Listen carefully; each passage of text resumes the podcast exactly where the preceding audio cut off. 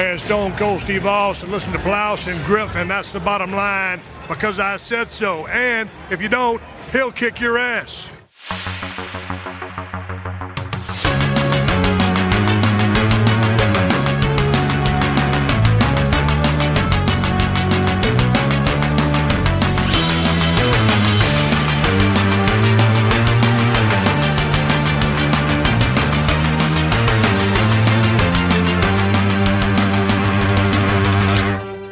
Moin Moin und hallo, herzlich willkommen. Eine weitere Ausgabe des Plauschangriffs ist angesagt. Heute mal wieder mit einem Spielethema und zwei exklusiven Gästen, die ihr nicht sonst parallel auf einem anderen Podcast genau in diesem Moment hören könnt. Hoffe ich mal, oder? oder seid ihr, seid ihr fremdgecastet gerade? Ich kann es ausschließen. Muss ich mir Sorgen machen? Ja. Ja, ich habe ja so einen Deal mit der Telekom, dass ich immer sende. Ich habe ja überall, ich sende ja alles, was ich sehe und so wird ja direkt auf den Server. Hast du, das, hast du das damals vor zehn Jahren unterschrieben und gedacht, Ja. wegen der langen Laufzeit, ach, ist egal, das mache ich nochmal mit? Das kam mit Aktien. Ich habe einmal nicht aufgepasst und dann war das plötzlich mit einem Aktienkauf, hatte ich das plötzlich auch. Ja, sehr schön. Ich habe wieder zwei äh, illustre Gäste zu mir gebeten. Den Colin, der ja schon vor ein paar Wochen dabei war. Guten Tag. Guten Tag, Gregor. Guten Tag. Guten Tag, guten Tag. Simon. Und, Hallo. Und Ich hab Simon. gespoilert fast. Du, Für ja, die alle, die deine Stimme noch nicht ich glaube, kennen, ich glaube, die. Leute haben es wahrscheinlich schon mal vernommen. Das- Ich nesel ein wenig heute. Äh, das nur als Entschuldigung für meine komische Stimme. Nee, ich Ansonsten- ich, ich habe das reinschreiben lassen in deinem Vertrag, weil ich da die leichte französische Note gerne haben wollte. Petit Français. Simon macht- Kretschmoir. Simon Kretschmoir, das macht, das macht den Podcast ganz rund. Äh, ja, Simon, äh, wenn du dich erinnern kannst, vor etlichen Jahren ist es mittlerweile zurück gewesen. Da hatten wir schon mal was ähnliches gemacht, das, was wir heute anfangen wollen. Wir gucken mal, wie weit wir kommen. Gegebenenfalls setzen wir uns dann nochmal hin. Aber vor ein paar Jahren hatten äh, du, Trans und ich uns zusammengesetzt und da mal über die PlayStation 2 damals gesprochen. Wollten wir- kurz mal ein bisschen was sagen, ist ein bisschen länger geworden. Haben wir den damals abgeschlossen oder? Wir haben den abgeschlossen. Also auch so, weil ich, ich schwöre, also wenn ich jetzt drüber nachdenke, uns würden sicher wieder Sachen einfallen, wenn wir mal eine komplette Liste aller Spiele hätten für die PS2, dann denkst du doch immer noch, ah, den haben wir nicht besprochen und über den will ich noch was sagen. Man kann es ja, ich meine, es gibt so viele Spiele für gerade Xbox, PS, PS1, PS2, das ist so diese Zeit, wo man exzessiv gespielt hat. Ja, ist vor allem Dann auch kann man gar nicht alles abdecken, glaube ich. Es fällt, glaube ich, gerade der Bereich, wo wir jetzt auch darüber sprechen wollen, wo wir alle sehr exzessiv, ob es jetzt für die Arbeit so, weil gerade ganz viele neue Konsolen damals gekommen sind und man sich richtig einmal ausbreiten wollte. Ich habe damals im Internetcafé gearbeitet, äh, während die gelauncht wurde und da waren die Kids dann da, guck mal, ich habe ne, ich hab dieses Gerät und dann äh, zeig mal das Spiel und geht das und dann geht das und das. Wir wollen über die Xbox heute sprechen. Oh, die Xbox.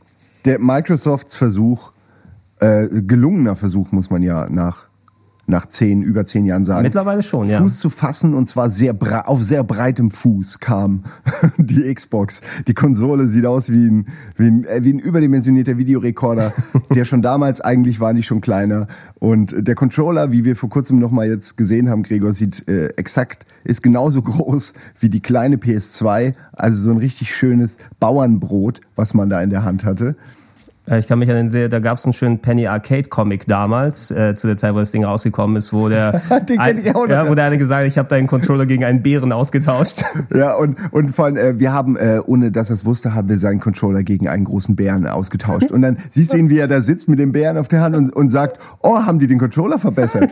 Und das ist auch mein Lieblings-Penny Arcade-Gag gewesen. Der liegt besser in der Hand. Aber ja, du hast es angesprochen, die alte Xbox wollen wir besprechen. Und wir müssen das auch einmal für alle Leute sagen, die vielleicht nicht vor 15 fast Jahren unterwegs gewesen sind. Wir sprechen von der Xbox. Keine One, keine 360, nichts weiter. Mich ärgert es ja heute noch, dass sie es One genannt haben, weil jetzt kann niemand mehr Xbox 1 sagen und man weiß nicht Ja. mehr, was gemeint ist. ja, googeln ist auch schwieriger jetzt irgendwie. Das habe Also ich aber was, auch. was finden im Das habe ich ja auch schon gemerkt bei, bei den Rocket Beans, wenn mal irgendwie, ich hatte schon mal so Retro-Themen hier, die auf der ersten Xbox, ähm, also Xbox, ja, Mhm. nennen wir sie so, stattfinden sollten und hatte dann da Ziffer 1 dahinter in die Mail an die Aufnahmeleitung geschrieben, damit die genau wissen, was ich brauche. Ja, natürlich stand da eine Xbox One. Und du denkst wirklich, Du hast hm, es doch so geschrieben. macht man das? Die erste Xbox. Ja, ja, die Xbox 1. Ja, genau. Ja, aber nicht die Xbox One. Das ist ja schrecklich. Classic ja. vielleicht. Muss man sich dran erinnern, ja. Classic ist, das ist halt die Frage, die es, glaube ich, heute so ein bisschen zu eruieren gilt. Ah, Aber ja, vielleicht werden wir aber mal, ich finde jetzt podcast-technisch eine Lanze brechen für die alte Xbox, dass wir wieder sagen, Xbox gehört, der gehört der Name und für die neue sagen wir einfach nur One und dann lassen wir das Xbox weg. Dann wack. Wack. ist total wack und da wollen wir es gucken. Ja, äh, damals, als die Xbox rausgekommen ist, ich kann mich noch gut daran zurück, ich war erstmal ein bisschen perplex, dass überhaupt Microsoft jetzt in den Konsolenmarkt groß einsteigen will, weil der war ja über lange Jahre wirklich sehr Japaner dominiert. Du hattest Sega, die Anfang der 2000er, wie wir später gemerkt haben, tatsächlich jetzt in den letzten Zügen sind, auch wenn es der Dreamcast am Anfang nicht anzumerken ließ. Microsoft hatte sogar schon ein bisschen Fuß mit dem Dreamcast gefasst. Die hatten ja dieses Windows CE oder mhm. sowas, ne? Das war, wo sie die Spezialbetriebssysteme oder die speziellen Programmteile drauf hatten, damit du schneller Spiele umsetzen kannst und Online-Gaming machen kannst. Es waren wirklich eins zu eins Umsetzungen von so mittelmäßigen PC-Titeln, die aber dann auch funktioniert haben. Also mhm. ich kann mich an ein paar Sachen erinnern, wie Incoming oder so, die mhm. nicht darauf basierten, die, die liefen eigentlich okay. Hat damals Hate gekriegt, aber ich habe es nicht verstanden. Ja, der, der Hate, glaube ich, war damals auch speziell, weil das Windows CE äh, Ressourcen von der Konsole irgendwie gefressen hat, während es im Hintergrund lief. Und deshalb lief Sega Rally nicht mit 60 Frames. Ah, okay. Sega Rally 2. Das war so das große. Was? Wegen Windows CE kriegen wir keine Arcade Perfect Umsetzung auf dem ja. Dreamcast? Wie kann das denn angehen? Aber dann, ja, hat Microsoft irgendwann mal so Anfang der 2000er dann äh, blicken lassen, hey, wir haben eine eigene Konsole in Planung, die wird die Xbox heißen. Die Release-Daten habe ich mir hier mal rausgeschrieben. In den USA war es der 15.11.2001. Sind wir gar nicht mal so weit weg vom 14-jährigen Jubiläum gewesen. Am Anfang 2002 im Februar in Japan und wir in Europa haben es 14.03.2002 bekommen. Geht, geht einmal in euch. Könnt ihr euch noch an den Launch erinnern? Ich kann mich sehr gut an den Launch noch erinnern. Also ich kann mich auch, ähm, um, wir haben, du hast schon gesagt, du hast, du hast gearbeitet in einem Callcenter damals. Also, ja, ja, nein, nein, doch, nein, doch, das, Internetcafé. Das, das mache ich heute. Das mache ich okay. heute. Rufen Sie an für ja. ausländische Beschimpfungen die ganze Nacht. Nein, ich habe in einem Internetcafé gearbeitet. Ich war Administrator und habe da quasi so Online-Gaming mit den Kids. Äh, war äh, äh, Haus der Jugend, wo teilweise so Kinder von sechs bis 18 Jahren insgesamt da waren. Und da ist natürlich deine Klientel, die dann die ältere gewesen ist, die da so die Xbox-Sachen gespielt haben. Die ganz kleinen Kinder haben Moorhuhn und Hugo gespielt. Sowas Ach, damals. Ja, herrlich. Ja, ich habe damals ähm, noch bei der Maniac gearbeitet, ähm, war da als Redakteur und das war natürlich ein unglaublich spannendes Jahr, weil das ähm, der große Anbruch eben, nachdem die PlayStation 2 dann ja gekommen war, kurz davor, äh, also was heißt kurz davor? Es fühlte sich kurz davor mhm. an, weil ja die ersten zwölf Monate nichts Vernünftiges kam und man deswegen sich immer wieder dann erinnert hat, dass man eine PlayStation 2 hat, wenn man aufs Konto geguckt hat weil er so ein Riesenloch war. Man hat sie nur nicht genutzt.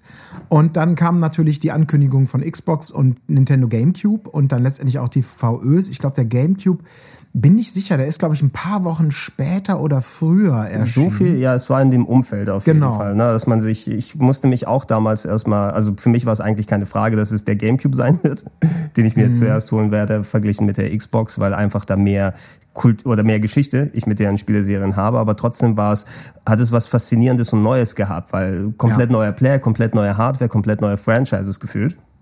Genau so. Also mir persönlich ging das auch so. Ich war damals definitiv eher Nintendo-Fanboy. Ähm, also Fanboy ist vielleicht übertrieben, aber durch die guten Erfahrungen, die man einfach als Spieler über, über viele, viele Jahre mit Nintendo-Sachen hatte, war der GameCube mehr so eine sichere Bank eine vermeintliche, wie sich dann ja auch äh, später rausstellen sollte. Und die Xbox war natürlich so der, der, der neue Big Player. Erstmal hatte der, also bei uns in der Redaktion hat er so ein bisschen die, die Gemüter gespalten. Einige sagten halt, ah, damals, das war halt die japanisch gesteuerte ähm, Spieleindustrie primär noch. Der Dreamcast, so die Herzenskonsole. Die meisten Sachen aus Japan waren geiler. Wir haben uns mit PC-Spielen halt auch nicht beschäftigt. Deswegen war das ein relativ monothematischer Raum, äh, was, wenn man es äh, in Regionen teilt. Und dann kommt da jetzt plötzlich Microsoft mit all dem Geld, was sie haben. Die sind ja so reich, dass dieser Konzern, der jetzt irgendwie die schöne, liebgewonnene Mario und Co-Landschaft umkrempeln will als amerikanischer äh, Comeback-Künstler, so wie das Atari hat es damals kaputt gemacht. Und andere sagten, nee, das ist eben hochgezüchtetes Hightech-Teil, das wird total super, es gibt Exklusiventwicklungen.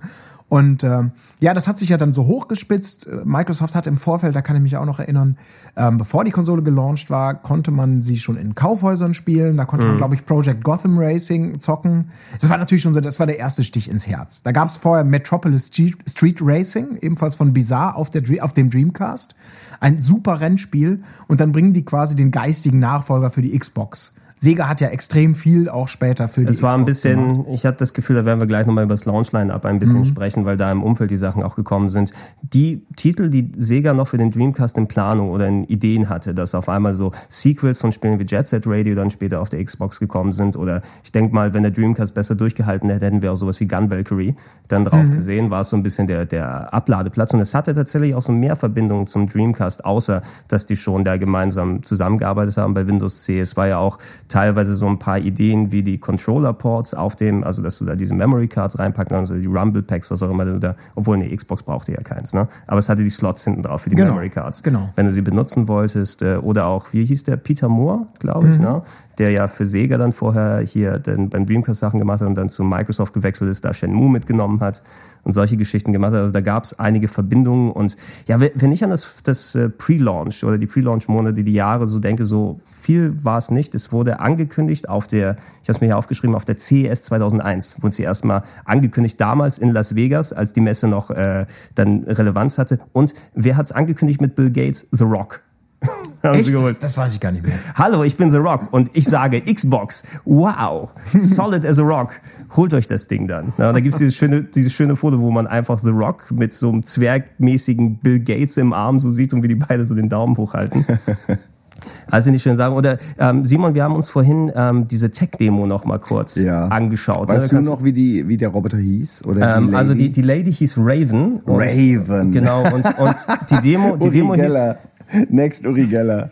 Ohne Scheiß. Die haben diesen, diesen Synchrotanz oder sowas Ja, gemacht. genau. Ne? Ja, ja. Genau, die Demo hieß Two to Tango und ich habe da vorhin nochmal reingeschaut. Das war eben so ein großer Mecha-Roboter, der ankommt. Da springt dann eine muskulöse Lady mit Kurzhaarschnitt und Spandex raus, die dann zu Matrix-ähnlichen Klängen ihre Cutter vollführt, wo sie sich dann synchronisiert mit dem Roboter und die gemeinsam so Kinect-Style fast schon, ne? Ja, als du mir davon nochmal erzählt hattest, ich hatte es auch schon verdrängt, äh, vor ein paar Minuten hast du mir in der Küche davon erzählt, und dann hatte ich direkt erstmal ein Bild so von einem echten Menschen, der eine Cutter macht und dahinter macht dann diese äh, von der Engine der Xbox natürlich Ja. generierte Mac-Simulation, macht genau dasselbe. Und dann dachte ich ja, habe ich auch zu dir gesagt, krass, die haben ja schon damals an Kinect gedacht. Aber jetzt habe ich es dann gesehen und das ist ja einfach nur ein Video, wo zwei Figuren denselben Shit machen. Aber sie machen Kinect-mäßige Dinge. Ja, aber äh, jeder, der sich ein bisschen auskennt mit, mit irgendwas, weiß, das ist einfach Copy-Paste und dann haben die dieselbe Bewegung. Ist ja nicht so, als ob die trainiert haben, bis sie das können. Ähm, also es ist total unspektakulär, es ist einfach nur ein Video. Es war vor allem was, was ja überhaupt nichts Relevanz oder keine Relevanz hatte mit irgendwas, weil du hast weder was von Raven gesehen, die angeblich das Maskottchen irgendwie sein sollte, bevor die Glück hatten und Mit auf dem ihrem- Master Chief gelandet sind. Mit diesem ultra billigen X-Tattoo. Ja, Auf das- der, ja, also das sowas hässlich von- wie die Nacht. Wow, war das, war Beste. hässlich. Das war der, der, der letzte Zoom im Video. Wenn es zu Ende geht, siehst du sie tanzen und dann kommt noch mal auf dem Bauch ein X-Tattoo, so ein Ranzoom für ein Ja. paar Sekunden. Yeah. Nee, kein gutes Rollenvorbild, finde ich. Aber es war auch, das muss man natürlich sagen, ne, heute reden wir immer noch viel, viel stärker über Ausstattung und was, wie unterscheiden sich heutzutage neue Konsolen, die rauskommen. Die, die eine kann das vielleicht ein bisschen mehr, die hat da die Schwerpunkte. Das war ja damals noch die klassische Zeit des Wettrüsten. Da kommt eine neue Konsolengeneration, im Idealfall da natürlich drei Konkurrenten und alle gucken nur auf die Prozessoren, auf den, auf den Grafikchip. Wer kann das besser? Wer hat da die Nase vorn? Taktung etc. pp. Ähm, das finde ich aus heutiger Sicht äh, deswegen auch ganz interessant, wenn man sich da so, du sagst heute, es ist nur ein Video und es hat nichts mit Kinect zu tun. Damals hat man halt anders getickt. Da hat man sich noch beeindrucken lassen von, von Videosequenzen, von Renderoptik, von, Ja, von allen möglichen Dingen, wo man dachte, haha, das kann die PlayStation Ja, wenn 2 es- jetzt nicht. Wir hätten es aber besser wissen sollen. Wir haben Nintendo Project Reality. Wir haben diesen ganzen äh, ganzen Schmonz. Ich habe noch die Road Rash Bilder für das 3DO Ja, im Kopf. was das Menü Äh, war. Es ist doch ein Das äh, fucking ein, Menü. Und, und wahrscheinlich Diese äh, verschwommenen, als, ne? Ja, Ja. Das ist alles so scheiße. Super. Und im MP4 wurden so oft verarscht und wir sind immer wieder drauf Immer reingefallen. wieder. Immer und immer wieder. Es war ja auch schön. Aber Ja, man wollte ja getäuscht werden. Ja, man wollte im- ja sich freuen. Immerhin aber, Colin, du hast angesprochen, rein, was so jetzt die, die technischen Specs oder so weiter angeht, zumindest so weit weg von dieser Tech-Demo waren dann die fertigen Spiele, die zu Beginn gekommen sind, nicht? Ich weiß, das allererste Mal, dass ich die Xbox in Aktion gesehen habe, war beim Maniac-Forum-Treffen damals, so 2002 oder sowas, als dann äh, die groß auf der Leinwand Dead or Alive 3 gespielt haben. Und das sah visuell, finde ich, nicht so weit weg von dem aus, was wir in der Tech-Demo da schon gesehen haben. Und rein auch, wenn du dir die so CPU, Grafikchip und sowas anguckst, die hat ja auch so fast 800 Megahertz, warte mal, 733, ein Pentium 3 ist drin gewesen und ein 233 Megahertz Nvidia Grafikchip mit geilen 64 MB DDR-RAM, wow, und 10 Gigabyte Festplatte, was ja auch ein relatives Novum war. Wann hatte eine Konsole zu der damaligen Zeit eine eingebaute Festplatte? Plus natürlich, was jetzt die Slots alle angeht, du hattest vier Controller-Slots vorne, was cool war. Du hattest hinten deinen Multi-AV-Ausgang, wo du sogar per Komponent theoretisch HD machen kannst, auch wenn da noch nicht so viel wirklich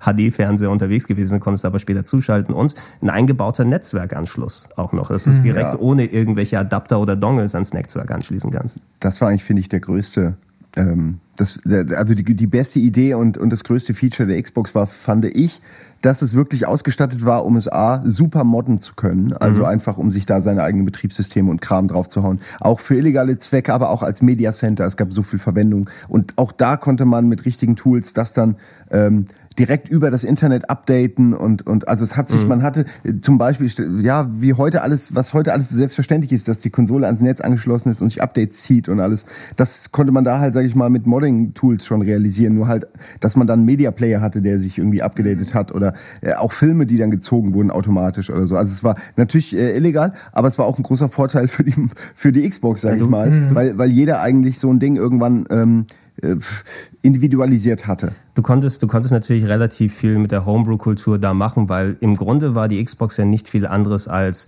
fast schon Standard-PC-Bauteile, wenn du das ja. Ding aufgemacht hast. Ich habe mir dann auch extra diese, wie sind die Torx, Schraubendreher oder so geholt mit dem Spezialkopf, damit du dann auch unten die Schrauben aufmachen kannst. Und wenn du das Ding öffnest, wenn du eine andere Konsole nimmst, dann siehst du so Spezial-Mainboard und da separates Laufwerk und da alles frisch neu gemacht, machst die Xbox auf, hast ein Standard-Mainboard drunter und oben eine Standard-PC-Festplatte und Standard-DVD-Laufwerk da drin. Und, und die war eben relativ leicht sozusagen zu modden. Da hatten Leute irgendwann schnell rausgefunden, okay, dann müssen wir da einen Modchip dran packen oder sogar Softmod gab es ja auch irgendwelche Sachen, dass du einen Spielstand haben musst. Und schon konntest du da drauf dein eigenes Mediencenter drauf. Und auch sehr nützliche Funktion, dass die dann ja, region-free geworden ist. Also ich habe meine auch damals, ähm, ich hatte diese grüne Limited mir geholt vom äh, Maniac Willy. Das war der eine Maniac-Forum, der äh, die ganzen Konsolen umgebaut hat und der immer dann äh, gute Garantie und gute Preise da hatte. Und von dem hatte ja, ich die dann. Du musstest ihn dir nur ganz kurz an den Willy fassen lassen.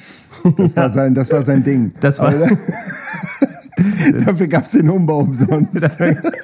Entschuldigung. Wir haben noch gar nicht über den Preis geredet. Worum geht's denn mal? Na, da kommst du einfach mal her. Was macht da, da? Da habe ich schon eine Idee. Oh nein! Äh, Entschuldigung, Entschuldigung, Willi. Äh, ich ich kenne dich gar nicht. Tut mir leid. War nicht, ähm Nein, aber ich, ich hatte sie mir extra geholt, genau zu dem Zwecke, weil ich ein gutes Media Center haben wollte und wusste, okay, ähm, ich habe eh immer Probleme, dass äh, dann bei der PS2 ist mein Laufwerk irgendwann so schrottig gewesen, dass es Spiele nicht mehr richtig geladen hat, dass äh, der Modchip, der da drin war für die Importe, hat auf einmal dann die Konsole kaputt gemacht. Und ähm, da habe ich dann auch irgendwann angefangen, bei der Xbox meine Spiele einfach direkt auf die Festplatte zu installieren, dass du ein geiles Menü hast, wo du alles direkt auswählen kannst, mhm. ohne längere Ladezeiten, ohne CD-Leseprobleme. Ja, ja, ja, ja. Also es war ja. sehr, sehr praktisches Zeug. Es war dieses, es war ein super Konsolengefühl. Wenn, wenn's richtig, wenn die Konsole richtig gemoddet war, war es so, wie es sein soll. Du machst ja. das Ding an, katsching, Ding ist da, also das Menü ist direkt da und du machst eigentlich nur kurz klick, klick, klick, das Spiel und dann war es da und du konntest es spielen. Und ähm, ja, es ging auch nicht immer, es wurden dann später, weil natürlich viele es ausgenutzt haben, um sich Spiele äh, auszuleihen, mhm äh, und dann äh, die zu äh, kopieren oder ähnliches, ähm, gab es dann irgendwann auch Kopierschutz. Äh, soweit ich mich erinnern kann. Man konnte sie nicht mehr auf die Festplatte kopieren. Und es war aber schade, es war so ein, so ein Luxus. Feature. Es ja. waren aber auch nicht so Was viele, die, glaube ich, das gemacht haben. Das war ja dann mehr so die simple Art, dass sie so zu große Dateinamen gemacht haben, dass nicht mehr auf das ja, ähm, formatierte Dateisystem der Festplatte kopiert werden können. Aber das war auch, glaube ich, eher vereinzelt irgendwann später und einfach so da, als das wirklich dann vorherrschend war, hatten die Leute auch nicht mehr wirklich auf der Xbox gespielt. Aber wir sind jetzt, glaube ich, schon an so einem Punkt angelangt, wo man sagen muss, die Xbox äh, gerade aus heutiger Sicht hat, hat, hat dann vieles möglich gemacht und hat im, im Betrieb nach ein paar Jahren dann ganz, ein, ein tolles Gaming-Erlebnis ja. geliefert. Wenn wir jetzt aber mal zurückgehen zum Launch, äh, gerade auch Stichwort Preis und Lieferumfang ja. und all diese Geschichten, da muss man sagen, da hat Microsoft sich wahrlich nicht mit Ruhm bekleckert. Also die, die Konsole hat damals initial 479 Euro gekostet ja. und vieles von dem, was wir gerade besprochen haben, was man alles theoretisch damit machen konnte, äh, 5.1 Digitalausgang etc., ähm, Komponentenbild, es war ja nicht mal RGB-Kabel dabei. Das Nee, musste man das. noch extra. Das war zwar damals auch noch Standard, dass man diese lumpige Skat äh, als Standardbild hatte. Das war ja auch noch eine Konsolengeneration später so. Heute kann man sich das gar nicht mehr vorstellen. Äh, aber da hat man einer 479 teuren äh, Konsole fast nichts beigepackt. Ja, da, Da hat noch einen zweiten Controller. kein, kein DVD, ähm, Genau, das, äh, das, das, Fernbedienung. das, das ist das Ausschlaggebende, finde ich, auch, äh, zu der damaligen Zeit. Man kann sich das heute nicht mehr so direkt vorstellen, aber die PS2 hatte ja einer der, der großen Pfeiler damals, war, dass das Ding DVD-Playback hatte. Und die PS2 war ja noch vor der Euro-Umstellung rausgekommen. Ich weiß, da war der Release-Preis irgendwas für 869 Mark oder irgendwie sowas. Also wenn du es dann umrechnest, auch noch über 400 Euro gewesen. Aber die konnte von Haus aus DVD abspielen. Da auch mit der Einschränkung kein RGB, weil dann ist grün rausgekommen, dann Gott. musst du es modden lassen. Ich erinnere mich mit Grausen um dieses, dieses drumherum tricksen. Das war auch, das ist aber, die Argumentation ist genauso wenig nachvollziehbar für mich wie, äh, wie mit dem RGB-Kabel. Sorry für Dass den du es nicht kopieren kannst, was Nee, dann. ja, ne, genau, oder? aber diese, du sagst, du hast ein, ein, ein, ein Hightech-Stück Technik. Ja, echt. das soll die Leute begeistern. Und dann sagst du, okay, wir legen aber irgendwie, also du kaufst einen Ferrari und da liegen da irgendwie die billigsten Kackschlappen dabei, weil du sagst, Also, naja gut, ja. wenn du gute Reifen willst, die kannst du ja extra kaufen. Und da denkst du, ey, nicht mal ein RGB-Kabel oder eben DVD, viel besser als VHS. Ja, aber übrigens, du kannst nur über lumpiges Skat oder Kompositsignal gucken, Ja, ich meine, das- aus Kopierschutzgründen. Das, Oh, das war so, ich, ich äh, war da auch natürlich schon sehr, hm, was soll denn, oh, jetzt muss ich nochmal extra mehr ausgeben, aber ich glaube, würde eher lieber Geld für ein Kabel ausgeben. Bei der Xbox konntest du ja gar keine DVDs abspielen, wenn du dir nicht die DVD-Fernbedienung und den Dongle geholt hast. Stimmt. Ja, das heißt also auch die Funktion. Es war ja auch nicht mal irgendwas Hardware-mäßiges. Du hattest einfach so ein Empfangsteil, weil du vorne reingepackt hast, die Fernbedienung für, weiß ich nicht, 30, 40 Euro oder was man dafür ausgegeben hat. Ähm, und dann wurden überhaupt das DVD 50 50, Euro. 50 ich habe gerade Euro. parallel hier in dem Artikel von damals recherchiert und sehe, es sind 50 fette Euro. Also dann, äh, also wie gesagt, man kann sich heute nicht mehr so direkt vorstellen, aber das war eines der vorherrschenden Argumente. Du hast DVD gleich mit drin bei der PS2 und bei der Xbox müsstest du nochmal deine 50 Euro extra ausgeben und hast natürlich nicht die ganz großen Franchises, sondern nur diese ganz neuen, über die wir gleich sprechen werden und äh, nicht das geile Zeug wie Fantavision oder äh, Ridge Racer 5. Ich würde nur gerne eine, also ich, ich, ich sehe es genauso wie ihr, aber bei einer Sache muss man, finde ich, der, Moment, ich muss mich mal anders hin, so, ist besser, ähm, muss ich der Xbox mal zur Seite springen.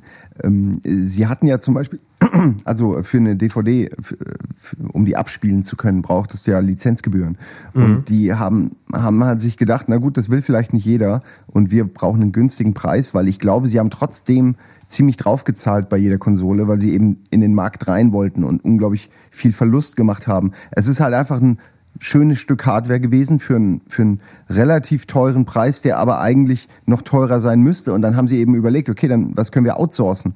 Und da ist dann sowas wie DVD-Player-Features, fand ich ganz gut, weil ich die nicht gebraucht habe.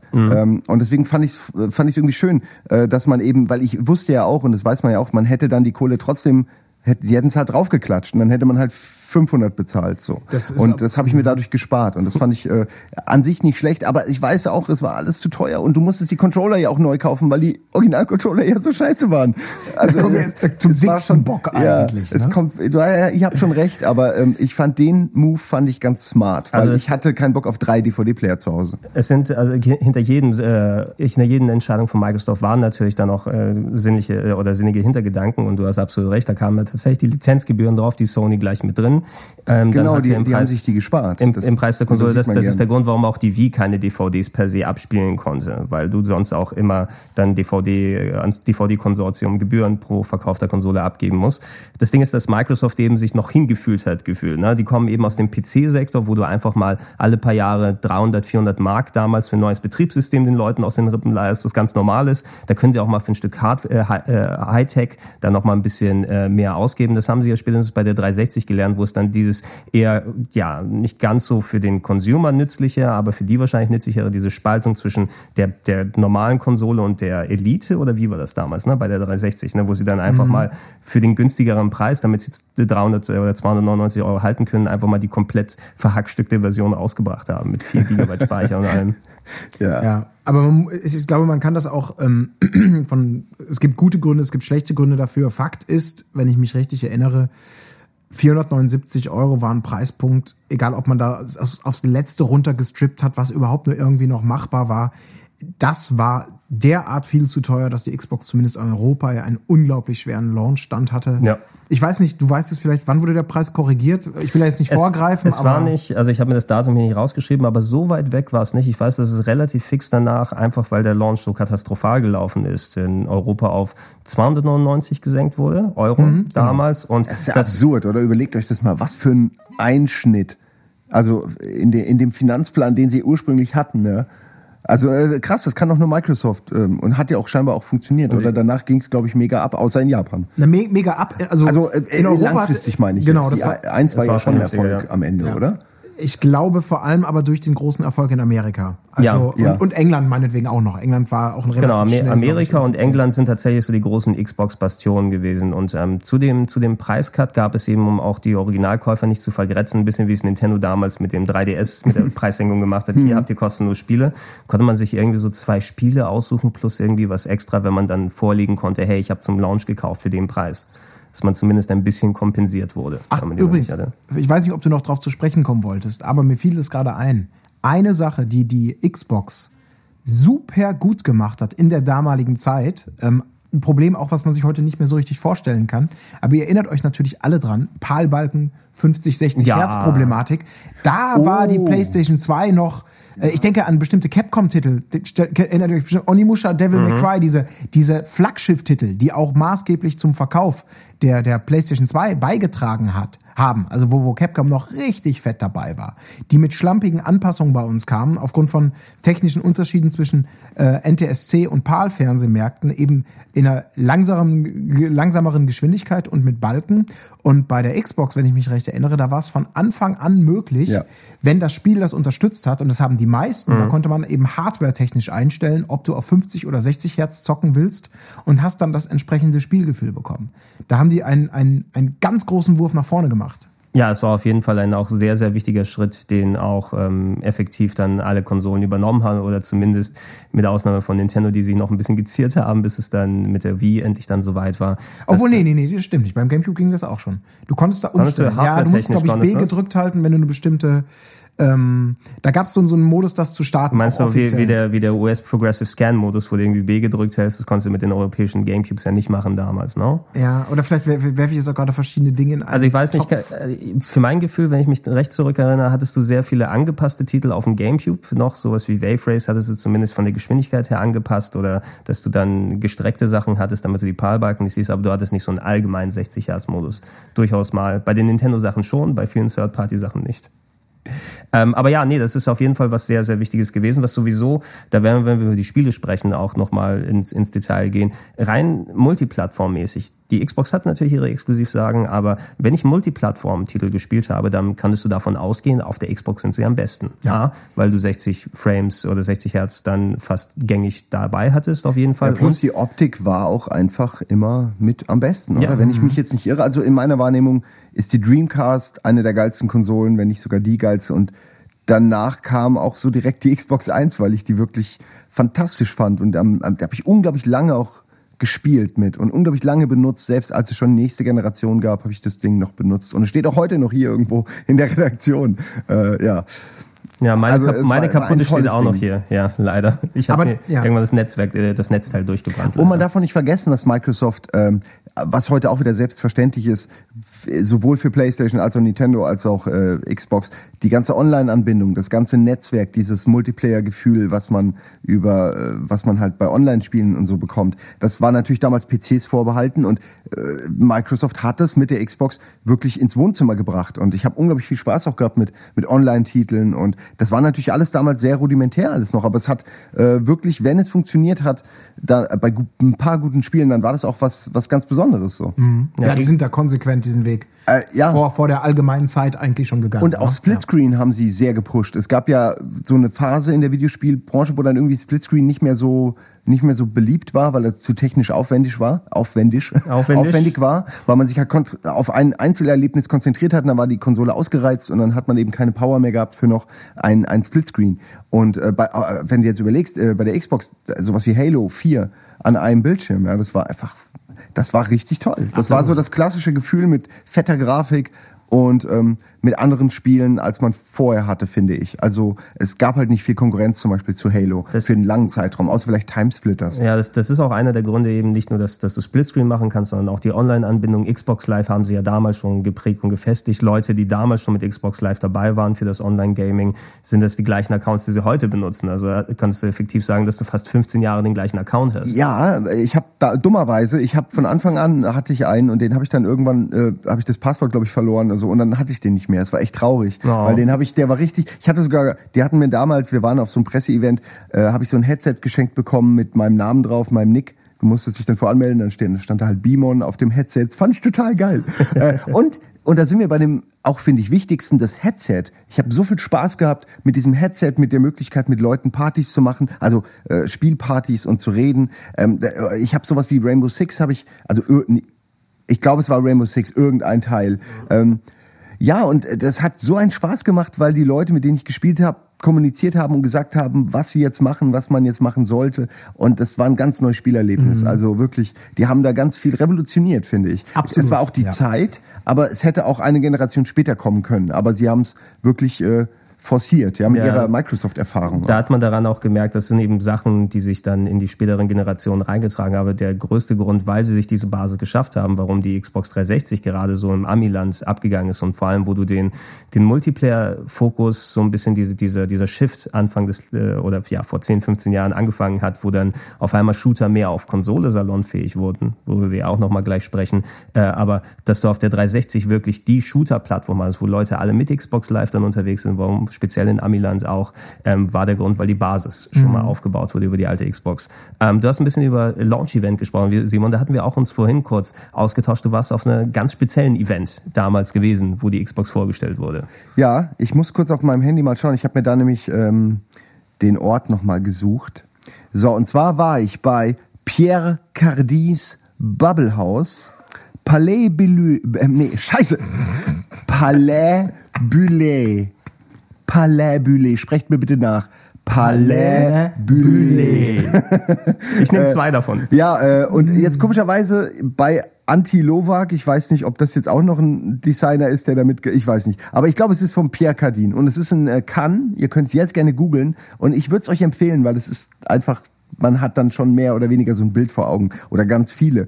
Äh, es ist so ein, so ein Haus, was eigentlich komplett rund ist, aber aus ganz vielen kleinen runden Segmenten besteht, wie so ein wie, eine, wie ein Korallenriff oder so, so ganz viele ineinander äh, teilweise wirklich auch die immer kleiner werden, so dass du irgendwann einen winzigen kleinen Raum hast, wo eigentlich nicht viel reinpasst außer ein Fernseher oder so. Und diese Räumlichkeiten hatten die gemietet ähm, für eine drei Tage Microsoft Party. Und man muss sich vorstellen, das sind, ich habe gerade nachgeguckt, ich glaube 1000 äh, also es ist 10 Kilometer, wer hin will, wer das vielleicht kaufen will, äh, ist, von, ist 89 erst gebaut worden, also ist wirklich relativ neu noch und äh, 10 Kilometer außerhalb von Cannes und hat Blick auf, auf Meer und auf wundervolle Küsten und ist 1200 Quadratmeter groß und da ist wirklich alles, ja. Äh, Da war auch so eine Art Kino mit 500 Sitzen und total komischer Kram. Und da gab es in jedem, in jeder Blase gab es dann ein, gab es meistens Sitzgelegenheiten, irgendwelche Canapés und gleichzeitig einen Fernseher mit einer Xbox und irgendeinem Spiel. Und in dieser Bubble war da noch immer irgendein Entwickler. Also so, dass du wirklich kompakt alles hattest, was du irgendwie brauchst, um, um Fragen zu beantworten, begeistert zu sein von dem Spiel, hungrig, satt, besoffen, du hattest einfach alles, ja. Und es war richtig teuer und richtig gut.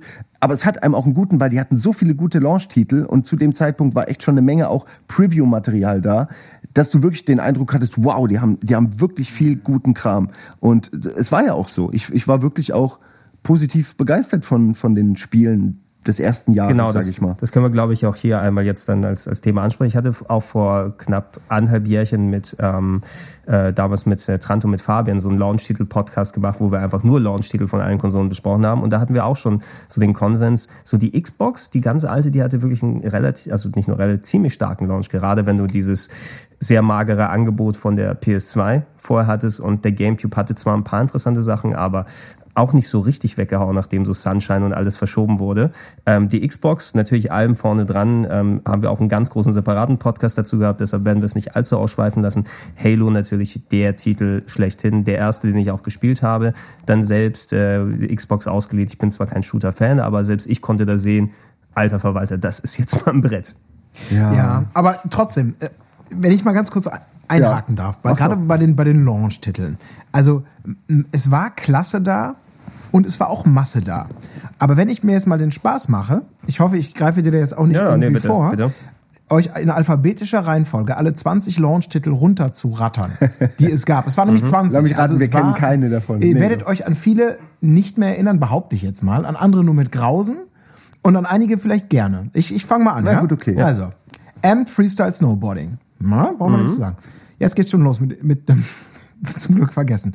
Azuric, Rise of Parathia. Gesundheit. Wie bitte? Was war, was war der Titel? Azuric, das war so ein blauer Schlumpf. Azuric. Das war so Ja. ein, also weil das Problem, was, was Microsoft hatte, war ja der, der Support von, von, von vor allem japanischstämmigen Ja, Unternehmen. Der, total. die hatten sich ein paar eingekauft, aber die konnten dadurch, dass sie bestimmte auch nicht hatten, bestimmte Genres nicht bedienen zum Launch.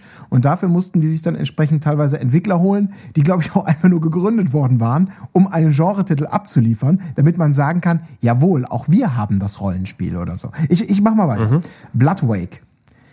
Dave Mirror Freestyle BMX Moment, 2. Bloodwake war dieses Boot-Rennspiel, oder? Ja. Genau, ja. Okay. Dead or Alive 3. Geil. Deadly Skies. Fusion Frenzy. Genma Onimusha. Halo. Jet Set Radio Future. mm. NBA Live. NHL. NHL Hits. Ja Nightcaster. gut, das braucht man übrigens alles für die USA und das waren Ja, auch alles die Ja. wichtigen Titel. Wer die NBAs und die NHLs dieser Welt nicht hat, äh, NFLs, Ja, der hat auf jeden Fall äh, Ja. verkackt. Nee, nee, ich will auch gar nicht das, das Line-Up wirklich schlecht machen. Es ist Nein, nein, nein, viel, nur aber es sind so ein paar geile Titel dabei. Ähm, Nightcaster, auch so ein, so ein, so ein. Action-Adventure-Ding Ja. irgendwie. Oh, Gott behüte. Oddworld, natürlich. Äh, riesen, Das riesen war, Hoffnung. war das Manchs Odyssey? Manch- ja, Odyssey, Manch's ja, Odyssey, okay. genau. Das war auch geil. Tut mir leid, das war doch ganz geil. Ich fand das interessant. Ja, interessant und geil. Sind, Ja, aber alle, alle, das, ich okay, aber alle, in meinem Kopf noch. ich finde alle Oddworld-Titel sind ein bisschen äh, gewöhnungsbedürftig so. Wenn du jetzt überlegst, was danach kam und davor eigentlich, außer dem Original Oddworld, Apes Odyssey, sind die ja alle schon auch ein bisschen experimentell. Dieser Ja, Shooter, ja, wo ja. du diese, Stran äh, Strangers Wrath. ja, Stranger's Wrath. Manches Odyssey war doch mit dem Vieh im Rollstuhl, oder? Wenn ich mich nicht irre. Mit diesem Alien im Rollstuhl, was mit so einem kleinen Rollstuhl rumgequiekt Ja. ist. Ich, ich hab's gespielt, offensichtlich. Also es gab da eben natürlich noch Project Gotham Racing, Rally Sports Challenge, was auch sehr gut war. Mhm. Shrek, Transworld Surf und Reckless. Ähm, soll heißen, Ja, äh, viel nur mal sieben um, um, von zehn und sechs von zehn Titeln. Genau, und auch so ein paar richtige Gurken dabei. Aber, Aber eben auch ein paar tolle Masse. Sachen. Ja, meine, da waren jetzt auch wirklich ein paar Sachen dabei. Das Ding, das Ding ist eben wahrscheinlich, also wenn du diese Masse jetzt hier auch gerade nennst, ähm, wenn wir jetzt heute Halo zum Beispiel sagen, haben wir natürlich ein ganz anderes äh, Franchise, eine ganz andere Serie im Kopf. Damals war es eben zu Beginn ein Teil von vielen, wenn man sich vorher gar nicht damit beschäftigt hatte. Da haben wir im Halo-Podcast ja sehr ausführlich darüber gesprochen, Simon, mit der ganzen Odyssee, angefangen Genau. als Strategiespiel auf äh, Max und dann auf einmal ist dann ein Shooter draus geworden, da war man sich auch nicht so ganz sicher. Aber ähm, ja, die Qual der Wahl war ein bisschen da trotzdem, glaube ich, aber dass viele Leute, wenn die Amis bei den NBA und NHL Sachen zugegriffen haben. Hier hat man eher auf Halo, auf äh, Project Gotham Racing. Ich habe Rally Sport Challenge sehr lange gespielt, damals weiß ich noch. Und auch Jet Set Radio Future, wobei ich das nicht ganz so gut wie den ersten Teil fand. Ich weiß aber auch nicht mehr genau warum, weil das so lange her ist, dass ich das letzte Mal gespielt habe. Ich fand's besser, weil es zugänglicher war. Das war leichter, das hat mir automatisch abgenommen. Es war alles ein bisschen vereinfacht, aber es sah toll aus, es hatte einen super Soundtrack. Um, und das war ein, das war mein persönlicher Lieblingsstarttitel. das ist also super Soundtrack, das sollen wir auch nicht allzu lange diskutieren, aber ich habe meine Probleme mit dem Jet Set Radio Soundtrack. War das, war das der Teil, wo es Birthday Cake gab? Yes, I'm cooking for my son and his wife. It's his 30th birthday. Two berries into my bowl at the milk of two months ago. It's more than mom, isn't it? I don't give a flying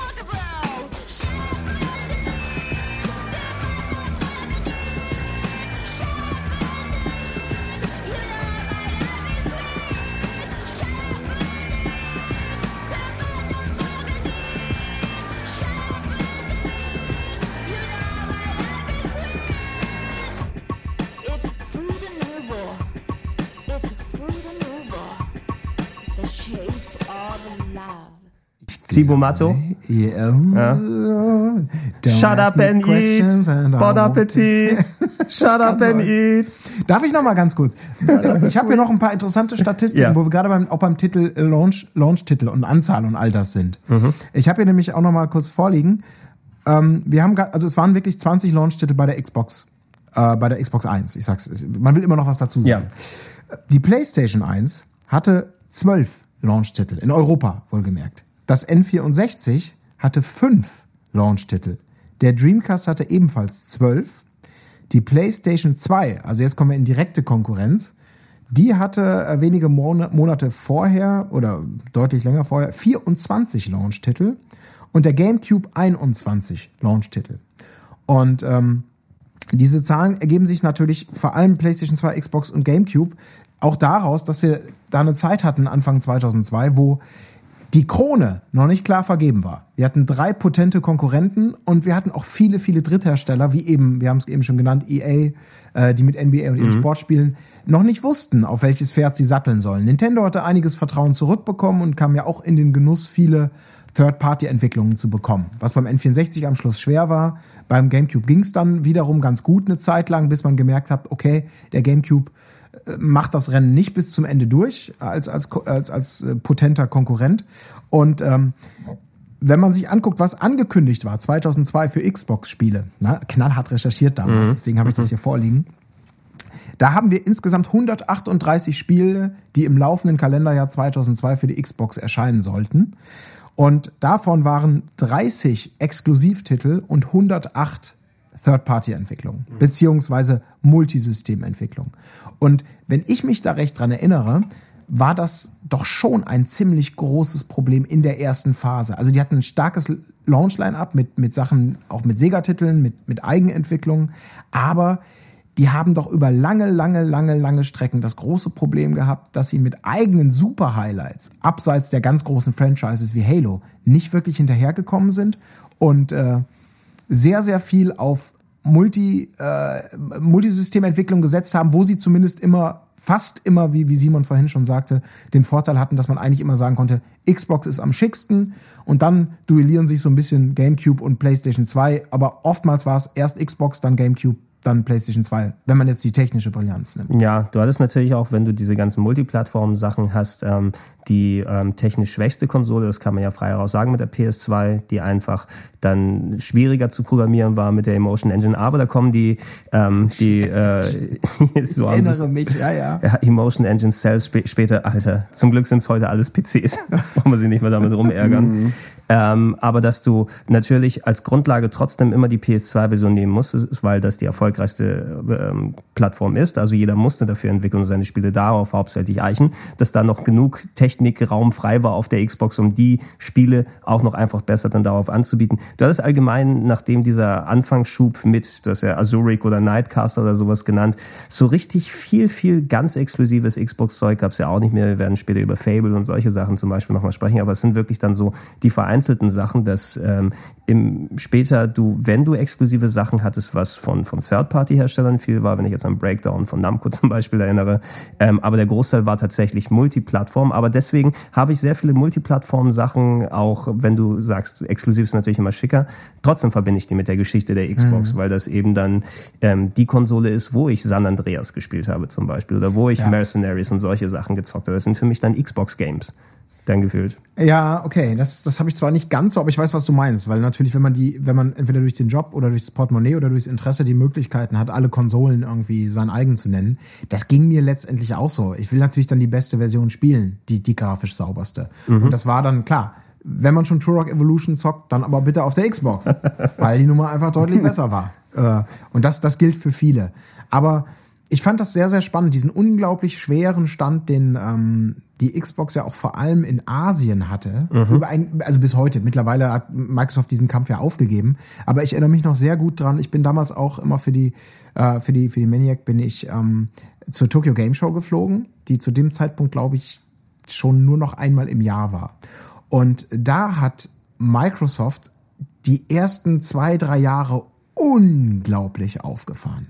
Also die hatten da bombastische Riesenstände in Japan mit ganz vielen Titeln, ähm, die teilweise auch hier nie erschienen sind oder vielleicht auch in Japan nie erschienen sind, die aber dem Kunden das gegeben, äh, Gefühl geben sollte. Wir haben Kuller-Augenspiele. Wir haben Spiele, typische Rollenspiele, die machen dann irgendwelche Klitschen, aber vom Look her, vom gesamten Auftritt her, kommen wir hier überhaupt nicht als westliche Invasoren, sondern als eine Alternative aus dem Westen.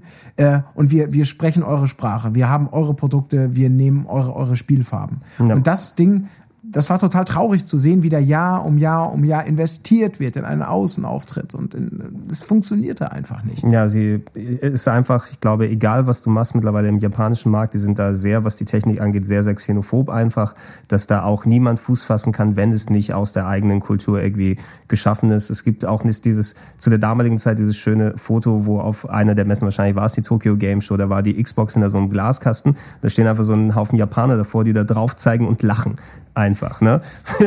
Wo du auch bedenkst, also denke auch einmal automatisch, da sind so, so Grunddetails, nicht nur, dass es die westliche Konsole war, die eben komplett nicht mit der Kultur was damit zu tun hat, sondern einfach die schiere Größe des Gerätes. Ja, in Japan haben sie ja eh sehr viele Leute kleine Apartments, sehr teuren Lebensraum und da ist es fast schon auch schon entscheidend, ob du dir eine kleinere Konsole mit der PS2 oder dem GameCube, dem kleinen kompakten da reinstellst oder einfach mal diesen breiten Klopper, ja, den du wahrscheinlich am ehesten als Japaner kaufst, damit du dann in der Verpackung dann ein Ersatzzimmer zum Leben drin hast mhm. oder so. Ja, und natürlich immer diese Angst, ähm, das hat sich ja mittlerweile vielleicht sogar fast schon gedreht. Also das wurde ja zumindest immer gesagt, warum funktionieren westliche Produkte oder Spiele nicht so gut in Amerika? Mhm. Äh, umgekehrt, Japan. in Japan. Dieses wenn es aus Japan kommt, dann ist es perfektioniert, dann ist es glatt gebügelt, dann ist es fehlerlos, dann hat man keinen Ärger mit Bugs wegen Angst vor Rückgaben etc. pp. Äh, solche Argumente kamen da immer. Und aus Amerika, vielleicht war man auch durchs Atari 2600 quasi noch so angstvoll ähm, geblendet oder hatte eben diesen, diesen Ruf, wenn es nicht aus Japan kommt, dann kann es nicht vernünftig poliert sein. Ähm, und und äh, das war, glaube ich, eine Angst, die, so habe ich zumindest dann immer mal mhm. gehört, ganz viele amerikanische, äh, japanische Kunden hatten, die dachten, sie holen sich da irgendwie so ein unfertiges Produkt, was nicht so richtig zu fassen ist. Ja, wer weiß. Also es gibt bestimmt dann einige Analysen, die da kulturell dann stattgefunden haben, warum es ist im letzten Endes so sehr Microsoft gepusht hat. Und das waren die einzigen, die eben Sowieso auch, weil die als einzige in der Lage dazu waren. Wenn ich mich später an den 360 Output erinnere, da haben wir Sakaguchi geholt, mach uns mal die Blue Dragons und die Lost Odysseys, wo ich mich drüber gefreut habe. Total. Für die war es eben ein komplettes Verlustgeschäft äh, um das da, da hinzubekommen. Letzten Endes hat es dafür gesorgt, dass die, obwohl sie es versucht haben, in Japan nie wirklich was gemacht haben und ähm, der Primärmarkt immer die USA und zu einem großen Teil eben auch Europa gewesen ist, auch wenn nie so wichtig wie die USA selbst. Ich könnte mir jetzt nicht auch sagen, was jetzt so Xbox Europa Exklusiventwicklungen sind. Na, du hast zwar europäische Häuser wie Lionhead, die dann Sachen gemacht haben, aber eben nicht dann Sachen, die nur für den europäischen Markt gedacht sind, weil die Spanier gerne irgendwas mit clever und smart sehen ja, wollen. Also. Ja, das stimmt schon. Also da hat Microsoft zwei, zwei Sachen, glaube ich, ja, zwei Vorteile gehabt. Erstmal den finanziellen langen Atem, sich diese, diese Experimente, diese Bemühungen leisten zu können, über so einen langen Zeitraum versuchen, die Welt zu überzeugen, dass sie ein, ein, ein, eine absolut konkurrenzwürdige und brillante Spielemaschine anbieten können. Und natürlich zum Zweiten, dass der gesamte Videospielmarkt sich in den, in den folgenden zehn Jahren ja eben weg vom japanischen Strahleland immer mehr Richtung speziell auch Amerika verlagert hat. Äh, und dieses, diesen, diesen Bonus, den vielleicht früher mal eher japanische Spiele hatten. Also ich, ich hatte diesen, ich muss sagen, aus meiner Perspektive oder Spielerfahrung hatte oftmals auch dieses, äh, PC-Spiele sind oftmals so halbfertig und mhm. so hingeklatscht und da fehlt es an Detailliebe, uh, ist nicht so meine Welt. Und dagegen gucke ich mir dann irgendein Nintendo-Spiel an, wo ich plötzlich perfekte Politur bis in, ins kleinste Bitmap oder, oder Polygon sehe. Und dieser, das hat sich halt alles so ein bisschen gewandelt, mhm. dass die starken Marken, die interessanten, die innovativen Titel äh, mehr und mehr dann eben vor allem auch aus Amerika, aber natürlich auch aus allen anderen Teilen der Welt kamen. Und Japan nicht nur durch den schrumpfenden eigenen Markt, sondern auch durch, ja, durch, durch schrumpfendes Konkurrenzfähigkeit vielleicht vieler, vieler Entwickler, ähm, langsam aber sicher ja sehen musste, dass sie nicht komplett den Anschluss verlieren. Ne? Und das ist ein Problem, was bis heute ja mehr oder weniger sich noch fortsetzt. Das, das ist was, was wir, glaube ich, dann mal in Ruhe in einem anderen ja, Podcast ja. nochmal besprechen, wenn wir äh, Quo Vadis Japan, die achtstündige Dissertation, dann haben, wenn wir den abgesankt auf den japanischen Markt machen. Und mal, ich glaube, das passt da auch noch ganz gut. Wir haben zwar über die Launchspiele gesprochen, da gehen wir auch gleich nochmal weiter darauf hin, aber lass uns nochmal im Speziellen auf den Controller mhm. zu sprechen kommen von der Xbox. Wir hatten es bei dem Launch-Paket auch schon mal angesprochen. Der Controller, der da mit dabei gewesen ist, ein bisschen inspiriert vom Dreamcast Controller, den ich auch schon relativ sperrig eigentlich fand. Aber das war mal ein Klopper was sie dabei gepackt haben. Also so als dieser, dieser große grüne Xbox, das Xbox X, das Logo, was drauf war, was einfach mal irgendwie so gefühlt 50 Prozent der Oberfläche genommen hat.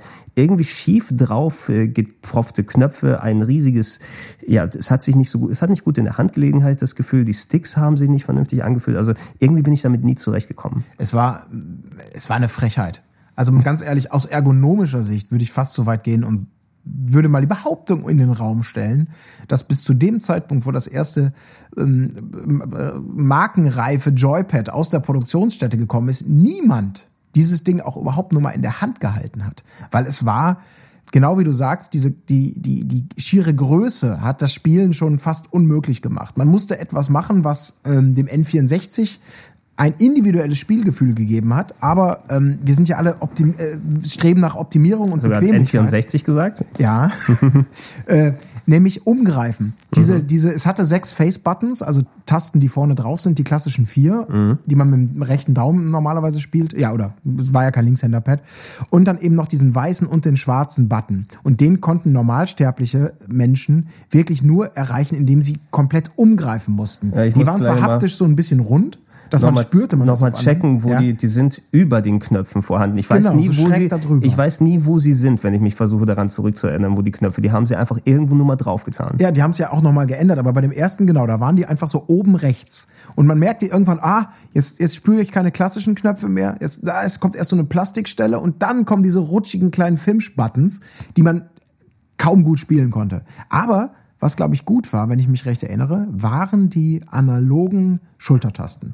Die hatten einen super Druckpunkt, die, die konnte man gut durchziehen, die einem schon so dieses, was, was, was der Dreamcast ja schon so etabliert hatte, mit, mit, äh, mit den Schulterbuttons, die aber nicht analog waren, glaube ich, beim Dreamcast, sondern Doch, ich weiß es gar nicht mehr. Die müssten eigentlich analog gewesen sein, zumindest aber so von, von den Federungen. Vom Feeling her, Vom, ja. vom Feeling her, wenn du die Dreamcast-Sachen vergleichst oder auch, ich war nie ganz koscher mit den Gamecube, ähm, also den, den äh, Triggern hinten dran mit den zusätzlich reindrücken plus das Knacken am Ende oder so. Da habe ich nie das richtige Gefühl dafür bekommen. Auf der Xbox hatte ich aber speziell für Racer, wenn du sowas wie PGR oder Rally Sport Challenge gespielt hast, war es natürlich gut geeignet mit den Sticks, mit der vernünftigen Positionierung, dass sie oben hattest. Dafür eines der schlechtesten Steuerkreuze ever. Dann da drin gepackt mit diesen komischen Wellen, die auch noch drauf waren. Gott, ja, ja, auch so eine.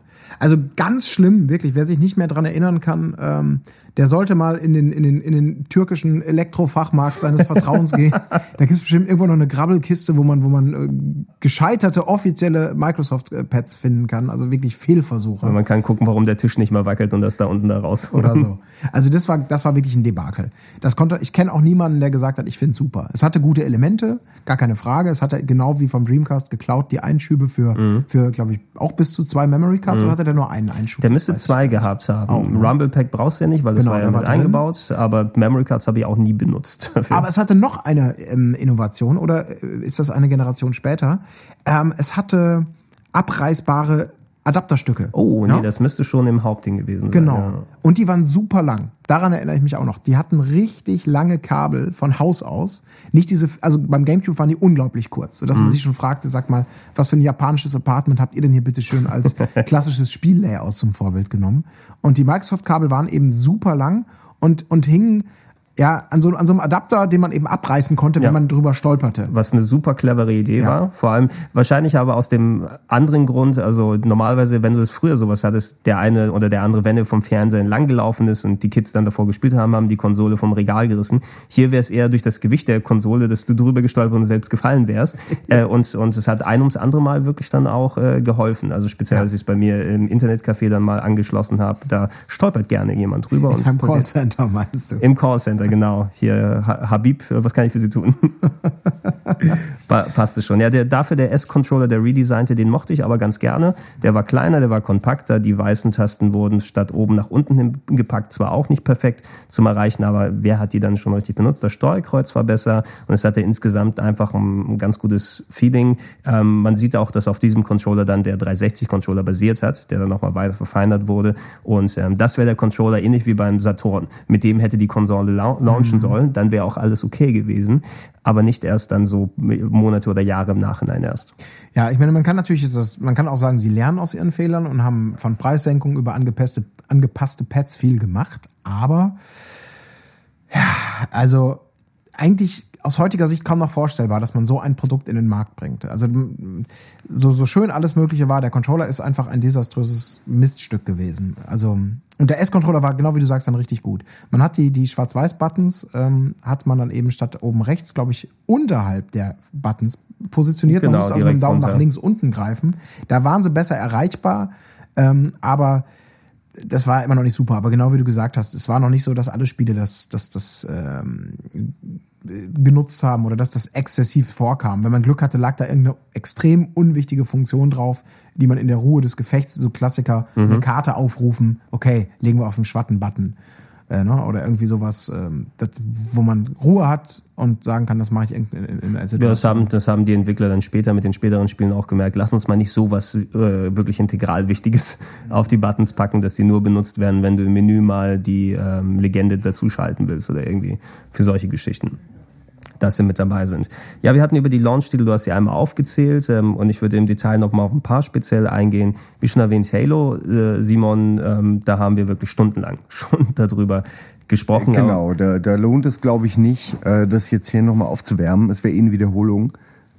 Und da kann man ja äh, unseren Halo, wir haben doch einen Halo-Podcast. Genau, wir oder? haben sogar Ja. zweiteiligen Halo-Podcast gemacht, wo wir stundenlang über jeden einzelnen Teil gesprochen Genau, haben. also da all die Faszination, all die Erinnerungen, all die nostalgischen Gefühle. Ich habe ja letzt gelesen, ähm, man erinnert sich eigentlich nicht mehr an Sachen, sondern nur noch an das letzte Mal, an dem man sich an diese Sachen erinnert hat. Mhm. Das heißt, mit jeder Erinnerung macht man stille Post mit sich selbst.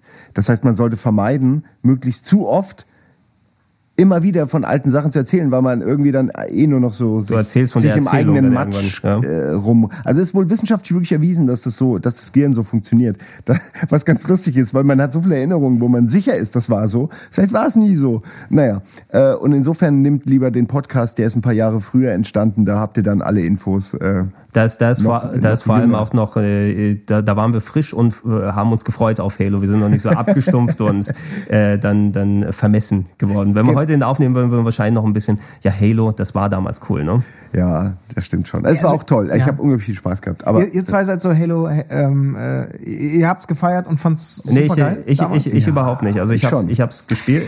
Nein, nein, die, die, die Sache ist, Überhaupt nicht. Nein, ich, ich, bin, ich, bin ja, jetzt. ich bin ja kein Ego-Shooter-Spieler. Ne? Aber Wir haben den Podcast damals gemacht, weil ähm, viele Leute in der Redaktion eben große Halo-Fans sind und auch die Begeisterung. Das merkt man natürlich. Ich habe es auch gemerkt, die paar Stunden, die ich gespielt habe, das erste Halo, dass du da was ganz Besonderes vor dem Gamepad hattest. Einer der ersten Shooter seit ähm, GoldenEye, der dann richtig vernünftig Konsolensteuerung gemacht hat, der das Genre redefiniert hat.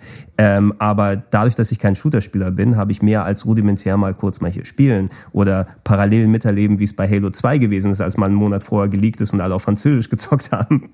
Mehr habe ich da nicht mitbekommen. Ich kann mich erinnern, Simon, wir haben mal, ähm, da kam Halo 3 raus und da war ich bei Giga und ihr schon nicht mehr. Ihr wart ja schon bei Game One, aber da wart ihr zu so einer Jubiläumssendung mal da. Und da haben wir zwei auch eine komplette Giga Games Sendung über Halo gesprochen. Und Ja. auch über, da warst du auch mit, mit, ich weiß, glühender Verehrer der Serie und, und hast, hast, hast es gelobpreist und alles. Ähm, und ich immer, bin bei Halo immer schon so ein bisschen skeptischer gewesen. Und deswegen auch beim ersten. Ähm, vielleicht, weil man da irgendwie ein bisschen zu, zu pragmatisch manchmal rangeht an so Spiele. Oder gerade aus so einer Position des Spieletesters, ähm, Ja, mit Sicherheit ist das. wo man es nicht Ähm, einfach so ja. genießt, einfach mal, ne? Ich, man, man kann ja auch, also wir sind ja auch nur Zocker irgendwo, und, aber natürlich geht man irgendwo analytisch immer ran. Ähm, das ist immer schwer, manchmal passt es einfach emotional und es ist ein Spiel, äh, das einen total kriegt. Also ich weiß nicht, ich, ähm, bei Halo war es einfach so, dass alle meiner Umgebung das gespielt haben ähm, und wir sehr viele nächtliche Runden im Splitscreen hatten und wenn es nicht Halo war, dann war es entweder, dann war es halt Timesplitters und das sind eigentlich die zwei Spiele, die über Jahre, drei, vier Jahre lang ähm, und es war immer so ein, so ein, so auch ein bisschen der Beef zwischen den beiden Spielen. Halo war ja früher da, glaube ich, aber äh, irgendwann fingen die an mit Timesplitters und das ist ein Scheißspiel, meiner Ansicht Oh, ich nach. mochte Und, und da Timesplitters. siehst du, ja, aber wir sind sechs Leute und fünf hatten Bock auf Timesplitters so ungefähr, weil Halo, weil ich zu gut war in Halo, kann man ruhig ja hier auch mal sagen. Und ähm, ja, und dann irgendwann ist es daran versandet. Und das ist meine Erinnerung. Aber ich habe wahnsinnig tolle Erinnerungen an Halo. Für mich ist das halt meine Jugend, deswegen ähm, ich, ich verstehe schon, äh, dass das nicht jeden so äh, begeistern kann wie mich. Äh, es hat ja mittlerweile auch nachgelassen. Also mittlerweile ist ja das Unique-Ding des Multiplayer-Modus ist ja mittlerweile einfach überall und ähm, Halo jetzt spielt sich ja auch nicht mehr so wie Halo 1. Äh, das waren andere Zeiten. Wir hatten ja nichts. Ja. Ja, das stimmt insofern schon. Ja, war es ja, ja. einfach äh, ganz geil. Aber ich verstehe völlig auch, ich habe so viel mit Leuten diskutiert, warum Halo meiner Ansicht nach so geil ist. Und es gab einige, die es wirklich sehr mies fanden äh, oder, oder wirklich schlecht fanden dabei. Also wenn überhaupt, ist es ein 7 von 10. Aber ich finde halt, es ist eine 10 von 10 so. So, das ist so meine Meinung. Wie die zu Edge Halo. damals ja auch, ne? Die ja. Ey, die haben Granaten. Wie gesagt, da, da, da gehört euch Ja, einfach den genau. anderen Hört euch- hört Halo-Podcast an, den bevor ich an, wieder, bevor ich mich in äh, Rage rede. Dass du auch immer, weißt du, Colin, du die kannst Wunde- aber nicht anders, gell? Du musst einfach konnt- ja. immer noch mal Finger in die Wunde. Ja. Ich wollte es doch auch lieben. Ich war doch auch begeistert erst. Diese offenen Welten und, und mit Ja, jetzt ist es 5.1-Anlage, zu Digitalsound, wenn man das damals hatte. Wow. Und dann kommt die, kommt, was war der erste Inlevel? So eine Bibliothek? Und Alter, du hast ja Ah. gar nichts. Und dann ey. habe ich, hab ich gehört, habe ich gesagt, ne, Leute, später. verarschen kann ich mich alleine. Und äh, okay, egal. Nein, okay, okay, ja, ja. die haben es immer gleich gemacht. Spiel. Es gibt Genau. immer Inhouse, Outdoor. Genau. Inhouse, Outdoor. Ja. aber das ist halt so. Das Genau, ist das, Halo. das Einzige, was ich sagen würde, wäre, ich habe die deutsche Version gespielt. Ah, da kommen sie, ich hau euch, schieße sie tot. Auch die deutsche Stimme ist völlig in Ordnung. Geht. Es sind lustige, dumme Affenwesen, die, die man abballern Ja, will. es, es gehört auch dazu. Alles, alles weitere dazu im Halo-Podcast. Äh, fast äh, 15 bis 6 Stunden lang haben wir da darüber gequatscht. Ähm, ich habe hier die ähm, Genres, die verschiedenen Genres und Titel mir rausgeschrieben, was auf der Xbox so groß vorstellt. Ich würde vorschlagen, wir machen das so, wir gehen die Sachen durch und ich werfe da Sachen rein. Aber wir werden natürlich hier bestimmt den Titel vergessen, das oder das oder das ausmachen. Wir gucken heute, wie weit wir kommen damit. Ne? Wir werden uns, denke ich mal, eh nochmal da in Ruhe zusammensetzen, aber wir werden dann auch nochmal Zeit haben, dass jeder von uns auch nochmal dann durch die Listen geht und sagt, ach guck mal, wir hatten den Titel vergessen, ne? damit wir dann auch äh, nicht die großen wichtigen Sachen, jeder hat natürlich ganz andere Games, die er gezockt hat, dann weglassen werden. Deshalb machen wir erstmal diese Genreabstufung und dann werden wir nochmal einen großen Block haben, ach guck mal, über den Titel haben wir auch noch nicht gesprochen und schauen dann, wie weit wir kommen. Ähm, wenn wir bei Ego-Shootern gewesen sind, Halo 1 und Halo 2 natürlich die ganz großen Dinger. Wollen wir erstmal Shooter durchnehmen? Das Genau, würde ich, das, Ja, würde, das okay. würde ich sagen. Timesplitters hast du angesprochen. Ich habe Timesplitters 2 und 3 gab es ja für die Xbox, auch für die PS2. Ich habe es auf der PS2 eher gespielt. Das war ja hauptsächlich eigentlich nur das große Ding, weil es von den GoldenEye-Entwicklern gewesen ist, ja, mit so äh, komplett neuer Story, also ganz Und- gute Spielbarkeit. Es war super flüssig. Es hatte, glaube ich, ich weiß nicht, ob, Ja. ob Ja. aus heutiger Sicht, aber es waren, glaube ich, 30 oder vielleicht sogar 60 Frames. Äh, auf jeden Fall war es super flüssig. Also es hatte, hat sich sehr butterweich angefühlt, trotz vier Charakteren und äh, Fenstern Mhm. auf einem Bildschirm. Und es hat, es hat glaube ich, für viele Spieler zum ersten Mal auch diese Zwei-Stick-Steuerung. Ja, das Ähm, war das, das waren so das, ich kann mich erinnern, wie ich damals auch wie so ein, wie so ein Otto, ich hatte vorher Quake 3 Arena auf Dreamcast gespielt gerne und auf dem N64 GoldenEye und Co. Und dann kommt da so ein Spiel und äh, ja, macht alles anders, wie, wie, wie Halo eben auch. Und ich dachte, äh, ne, komme ich nicht mit klar. Heute nicht mehr wegzudenken, aber damals eine evolutionäre Erfahrung, möchte ich fast sagen. Ja, was- eher was ähnlich. angeht. Vergleichbar finde ich nur noch mit äh, sowas wie Turok auf dem N64, Mhm. wo man auch zum ersten Mal plötzlich, wow, ach so kann man sich in der 3D-Welt bewegen, mit den Kameratasten noch laufen. Heute unvorstellbar, aber damals war das der Hammer, es hat sich so gut angefühlt. Mhm. Man kann umgucken und laufen. Das war einfach revolutionär. Und, und Schritt fünf Jahre später war das dann eben dasselbe mit, mit beiden Analogsticks. So, es war einfach, Genau, ja. heute könnt ihr euch das alle, ihr Kiddies, ach Leute, könnt euch alle nicht mehr vorstellen, was wir gelitten haben. Mit was wir gespielt haben, ne? Ja, Die waren teilweise aus Holz und Kaugummi waren unsere Controller Ach, zusammen. meine waren aus Fantasien. Das, womit ich gespielt Ich habe. hatte war gar alles, was ich keinen. hatte. War super Bubba. Ich habe drei Stunden die Wand angestarrt. Bergauf die Wand angestarrt. Im Regen. Genau, ich bin, ich bin jeden Tag bergauf sieben Kilometer zur Schule gegangen und dann wieder sieben Kilometer bergauf zurück.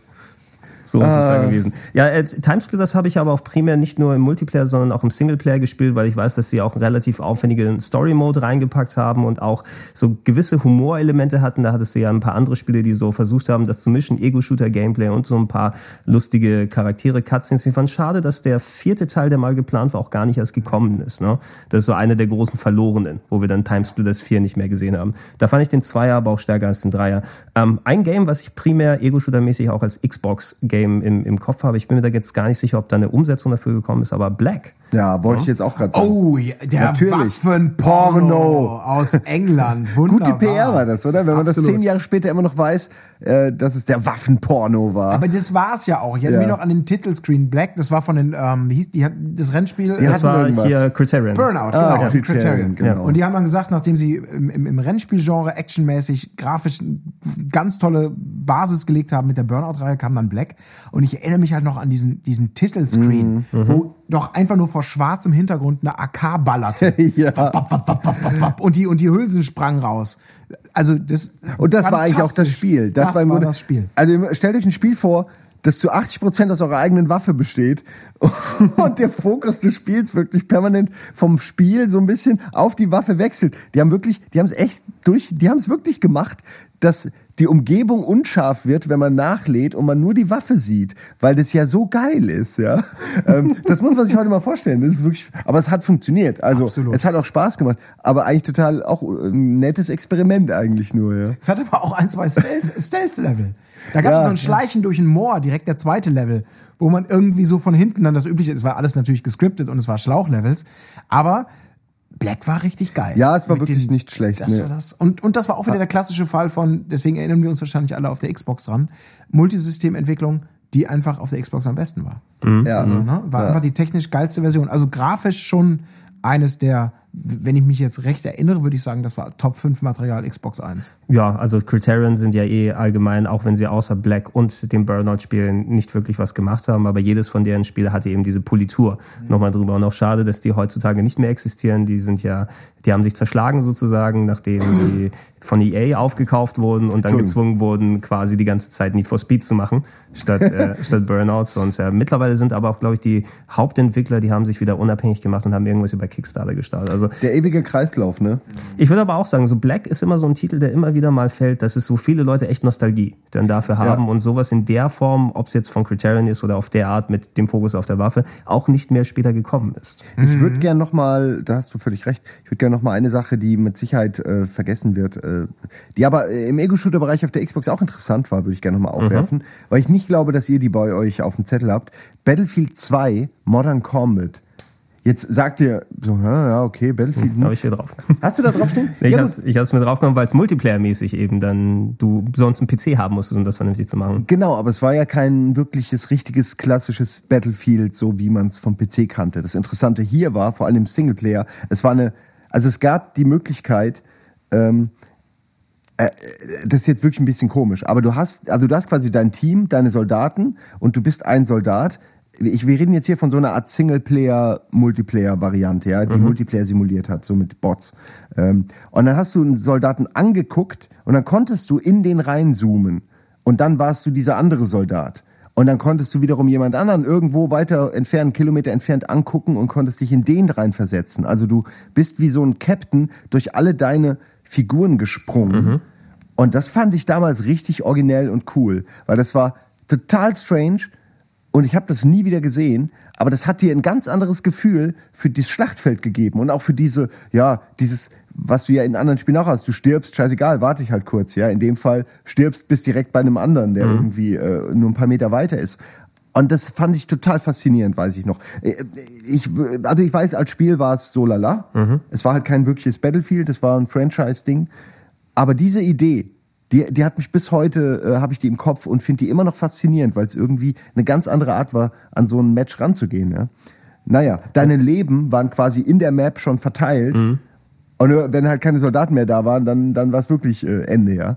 Aber es war irgendwie toll. Es hat, du bist den Krieg plötzlich ganz anders angegangen, ja. Wie wahrscheinlich so ein Drohnen, äh, wie, wie jemand, der über 20 Drohnen verfügt, ja, der auch bei einer Drohne dann sagt, scheiß drauf. Ähm, Ich glaube, ja. ich, ich, ich, ich Gar nicht, krame gell? die ganze Zeit in meinem Kopf und irgendeine Erinnerung ist da, aber keine, keine konkrete. Ja, es, also, ist, ähm, es hat gute Bewertungen bekommen. Ich gucke jetzt gerade mal nach, weil ich dachte, vielleicht hat es nur mir so gut gefallen. Aber es hat überall 8 von 10, 9 von 10, äh, 5 von 5. So. Also es hat schon scheinbar A+, hat schon gute Bewertungen bekommen. Ja. Das Ding ist eben, dass äh, also zu der Battlefield 2 Zeit äh, damals, ähm, bei mir haben sie es im Internetcafé sehr ausführlich gespielt. Klar, es ist ja Battlefield. Ja, Ne? 42 dann, oder Und, äh, wahrscheinlich? nee, das äh, Battlefield 2 meine ich Okay, sogar. aber das Also war nicht. Battlefield 2. Also es hieß einfach nur so. Es war Hieß nicht das. Nee, nee, Battlefield, Ja, das lief ja gar nicht also, auf der Xbox. Was, was so, so, wie ich, so wie ich mir das jetzt vorstellen würde, ist es eben, dass du, wenn du so einen Titel, der auf dem PC, die Battlefields waren eben Multiplayer only, ne, dass du nicht dann die Kampagne hast oder dann so große Story und so weiter, heutzutage kannst du es, glaube ich, anbieten. Das wird ja sein, das Call of Duty Black Ops 3. Bei den PS3 und Xbox 360-Fassungen wird nur der Multiplayer dabei sein, also keine Kampagne. Das konntest du zu der damaligen Zeit nicht Nee. anbieten, wo du sagst, hey, Kannst du gibst, du gibst 60, 70 Euro aus und da ist nun ein Multiplayer mit dabei, dass sich nochmal ein bisschen eine Komponente was ausgedacht wird. Und sowas hier zum Beispiel, ne? wenn du dann Bots hast, dass du nicht nur dieses Standard-Gameplay hast, sondern auch das Reinspringen in die Charaktere. Mich hat's erinnert, tatsächlich kennt jemand noch dieses unsägliche Fußballspiel von der PlayStation 1, Libero Grande Wo man eine, einen spielt, einen der, Spieler Ja. gespielt hat jeweils, ja, und den dann über die ganze, also dass du auch fokussieren musstest auf eine Person. Auch eine tolle Idee, irgendwie komisch, dass sowas nie wirklich mal weiterverfolgt wird. Äh, Es gibt 100 Fußballspiele, die alle irgendwie dasselbe machen, aber anstatt sich mal auf eigene Gebiete zu konzentrieren und die richtig gut zu machen, ne? Mhm.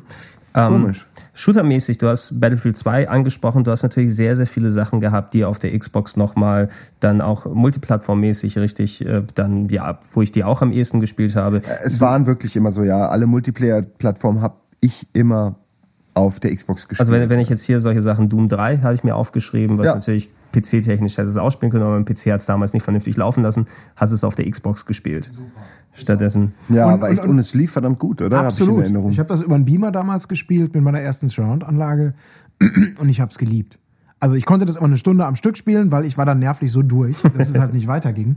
Aber mir hat das richtig, richtig Spaß gemacht. Und ganz gut, ich, ich, ich weiß nicht, ob sie auf dem Zettel hast, Ja. aber ich habe auch ganz wunderbare Stunden, gerade Ego-Shooter, Third-Party-Entwicklung und man spielt sie auf der Xbox, habe ich natürlich auch mit äh, Medal of Honor verlebt, was damals noch super war. oh ja. Und, und da kam nämlich ähm, Frontline, was ursprünglich auf der PlayStation 2 war. Das erste Mal, dass auf, im Konsolenbereich diese Landung in der Normandie in einer technisch brillanten Art und Weise inszeniert hatte, äh, was dann, glaube ich, relativ schnell auch umgesetzt worden ist für die Xbox. Das war cool.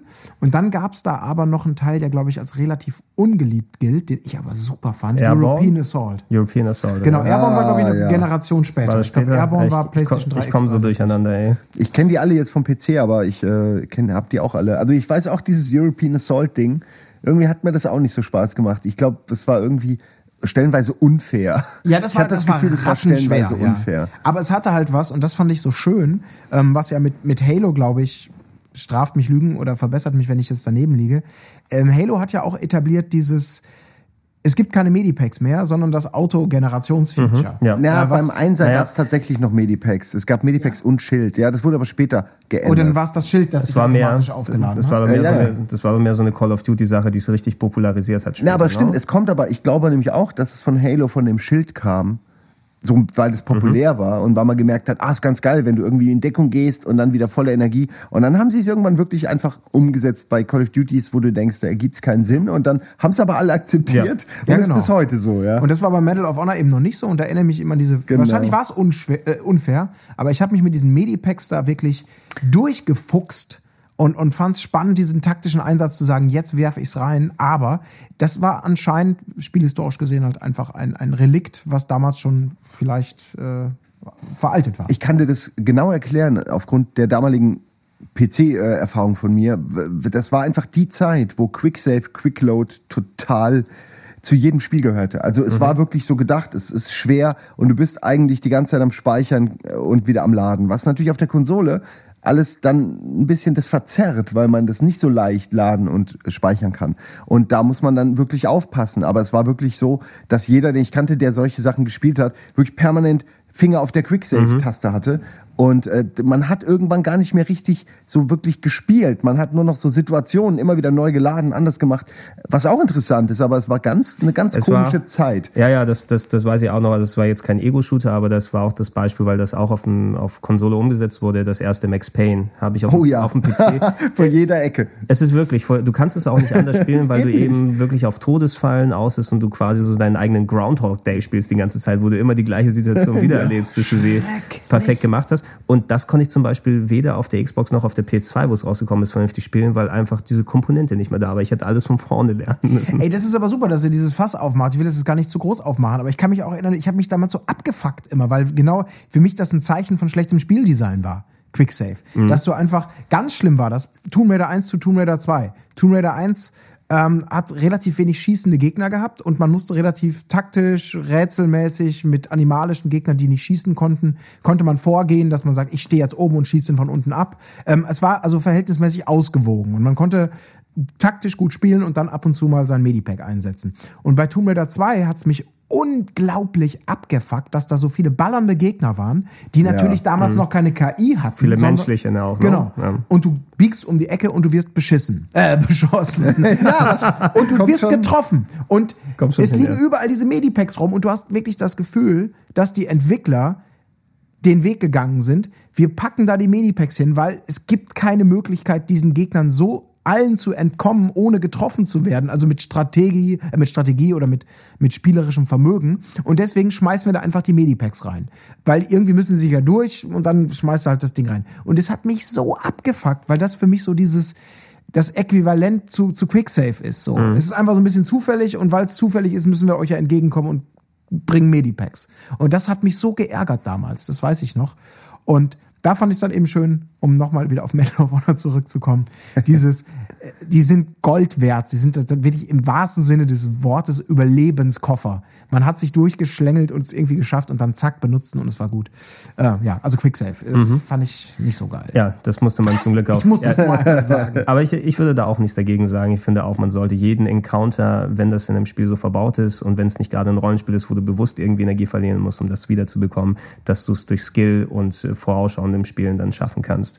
Ähm, ja, Medal of Honor hast du erwähnt, natürlich einige Ableger dafür gegeben. Ähm, auch andere große Serien, Brothers in Arms, kann ich mich erinnern, gab es auch äh, einige Titel dafür. Die haben mir richtig gut gefallen. Also die habe ich sehr gerne gespielt, muss ich sagen. Brothers in Arms. Das ist sehr schade. Da war vor kurzem mal wieder eins in Planung, was vor ein, zwei E3s mal angekündigt ist, aber von dem haben wir auch nichts mehr gesehen seitdem. Ich glaube, das ist auch nicht mehr in Entwicklung. Ja. Ja, ach, äh, das Tolle ist eigentlich, äh, oder war dann eher, dass man da endlich so ein bisschen die taktische Elemente, wenn so Squads, äh, sage ich mal, landen in der Normandie, okay, das haben wir gespielt, da wissen wir, es ist wahllos und Massenaufmarsch und Massensterben und alles und total einfach Chaos und Amok.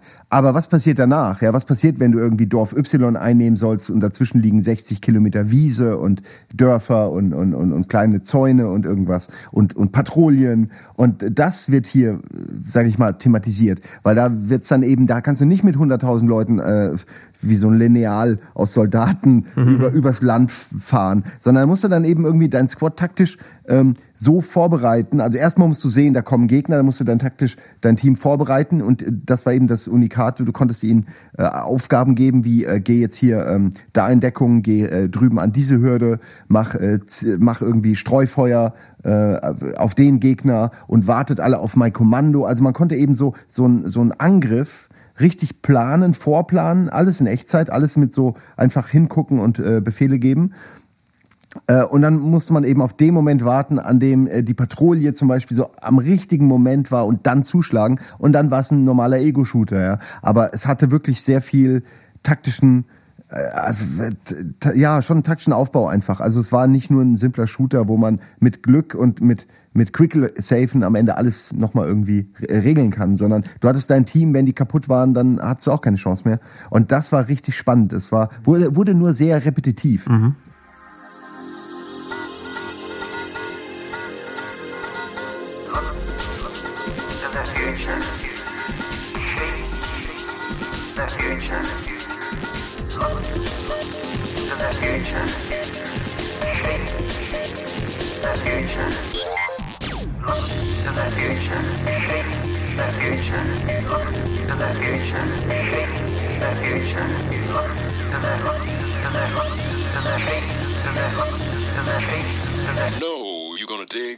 Es gab noch so ein anderes Spiel, um kurz die Brücke zu schlagen. Wir kommen gleich nochmal gern zurück. Äh, das hieß äh, Full Spectrum Warrior. Das kennst du vielleicht auch, Colin. Ja. Das hatte auch so ein bisschen dieses Flankieren-Prinzip, dass du deine Einheiten, so drei, vier, fünf Leute platziert hast, durchgewechselt hast, ähm, jeden richtig platziert hast und dann auf den Moment gewartet hast, um den Gegner zu flankieren, so dass er keinen Schutz hat. Äh, und äh, das war ja damals im Irak, glaube ich, oder? Äh, Full Spectrum Warrior war, glaube ich, äh, Irak-Setting. Also. Modern Combat Setting und äh, Brothers in Arms war halt Weltkrieg, äh, zweiter. Und es war wirklich, äh, es hat mir sehr gut gefallen. Und es war auch eine schöne Story, ging so ein bisschen wie ähm, hier die, wie heißt die Serie nochmal? Nicht Äh, Brothers Band in of Arms, Brothers. Band of Brothers war eigentlich so ein bisschen daran aufgehängt, so so der Verlauf von echten Charakteren historisch einigermaßen verbrieft.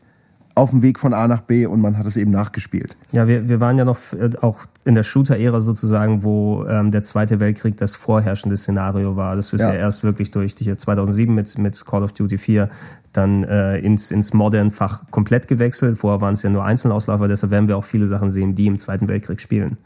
Ja, aber auch noch, ähm, das ist ja auch die Zeit, wo der Zweite Weltkrieg langsam richtig ausgelutscht wurde. Ja, es fing und, an. Genau. Und, Schon und, wieder und das, Normandie?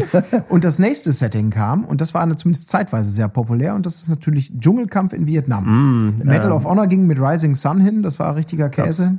Nee, das war nicht Vietnam, Blödsinn. Das war, das war noch Pazifik. Äh, das war Zweiter Weltkrieg, aber ähm, Pazifik. Aber die, Ja, die, ja. die andere Seite. Genau. Vietnam gab es nicht ein Battlefield Vietnam? Ja, Ja, klar, und es gab vor natürlich. allem, und da kommt dann noch eine Serie, ich weiß nicht, ob ihr die gespielt habt, aber da waren zumindest die ersten beiden Teile, die im Wüste, in der Wüste gespielt habe, habe ich geliebt. Ich hatte keine Erwartungen, Entwicklung aus England und es war richtig gut. Conflict. Conflict Ah, Desert Storm ja. 1 und 2, da gab es dann Conflict Vietnam, Conflict Modern, Modern irgendwas. Die wurden irgendwann kacke, aber die hatten diese auch von dir beschriebene Idee, Taktik reinzubringen, dass du halt mit einem Vierer-Team, der, der, der, der, der, der Scout, der, der, der Ballerfreund, der Typ, der mit, äh, Der Ballerfreund. der mit Dynamit umgehen kann.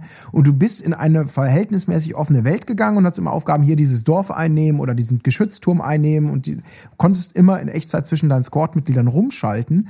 Und das war unfassbar spannend, das weiß ich noch. Da war die KI teilweise auch unfair, aber diese Momente, da einen Panzer zu haben und der eine liegt da oben in der Lauer, äh, der, der Scout und guckt sich das alles an und der andere flankiert den von der hinten, hinteren Seite und lenkt das Feuer irgendwie auf sich und der Typ mit der Haftgranate, der schleicht so, robbt unter den Panzer, der da Ah, steht und ihn toll. nicht bemerkt, äh, bemerkt klatscht das C4 hin, geht in Sicherheit und Explosion wird ausgelöst und du denkst, yeah, es war nur ein Panzer, es hat eine Stunde gedauert, aber es fühlt sich an, als ob du den ganzen Krieg gewonnen hast. Sind ein bisschen die Vorläufer von diesen ganzen Tom Clancy Genau. Ghost Recon äh, Teilen Ja, auch, oder? es gab- es Damals gab ja gab es auch- die nämlich noch nicht so, Doch, aber die gab's danach auch schon, gab aber es nur scheiße. schon. Auf Konsole waren die Umsetzungen alle schön. Ja. Seit PlayStation Okay. 1 Zeiten gab's hier Rainbow Six und sowas, aber die waren alle kacke. Kann, kann man, glaube ich, so, kann man per se sagen, dass die alle Ja, scheiße so waren. richtig, so richtig ähm, Fuß gefasst auf der Konsole, finde ich, haben sie auch aus der 360-Ära so. Ja. Aber okay, also ich würde eins ausnehmen, Rainbow Six 3. Das war toll für die Xbox. Das war erwähnter, von mir erwähnter Multiplayer-Shooter, wo man dann wirklich eine Menge schon hatte, was man am PC auch äh, äh,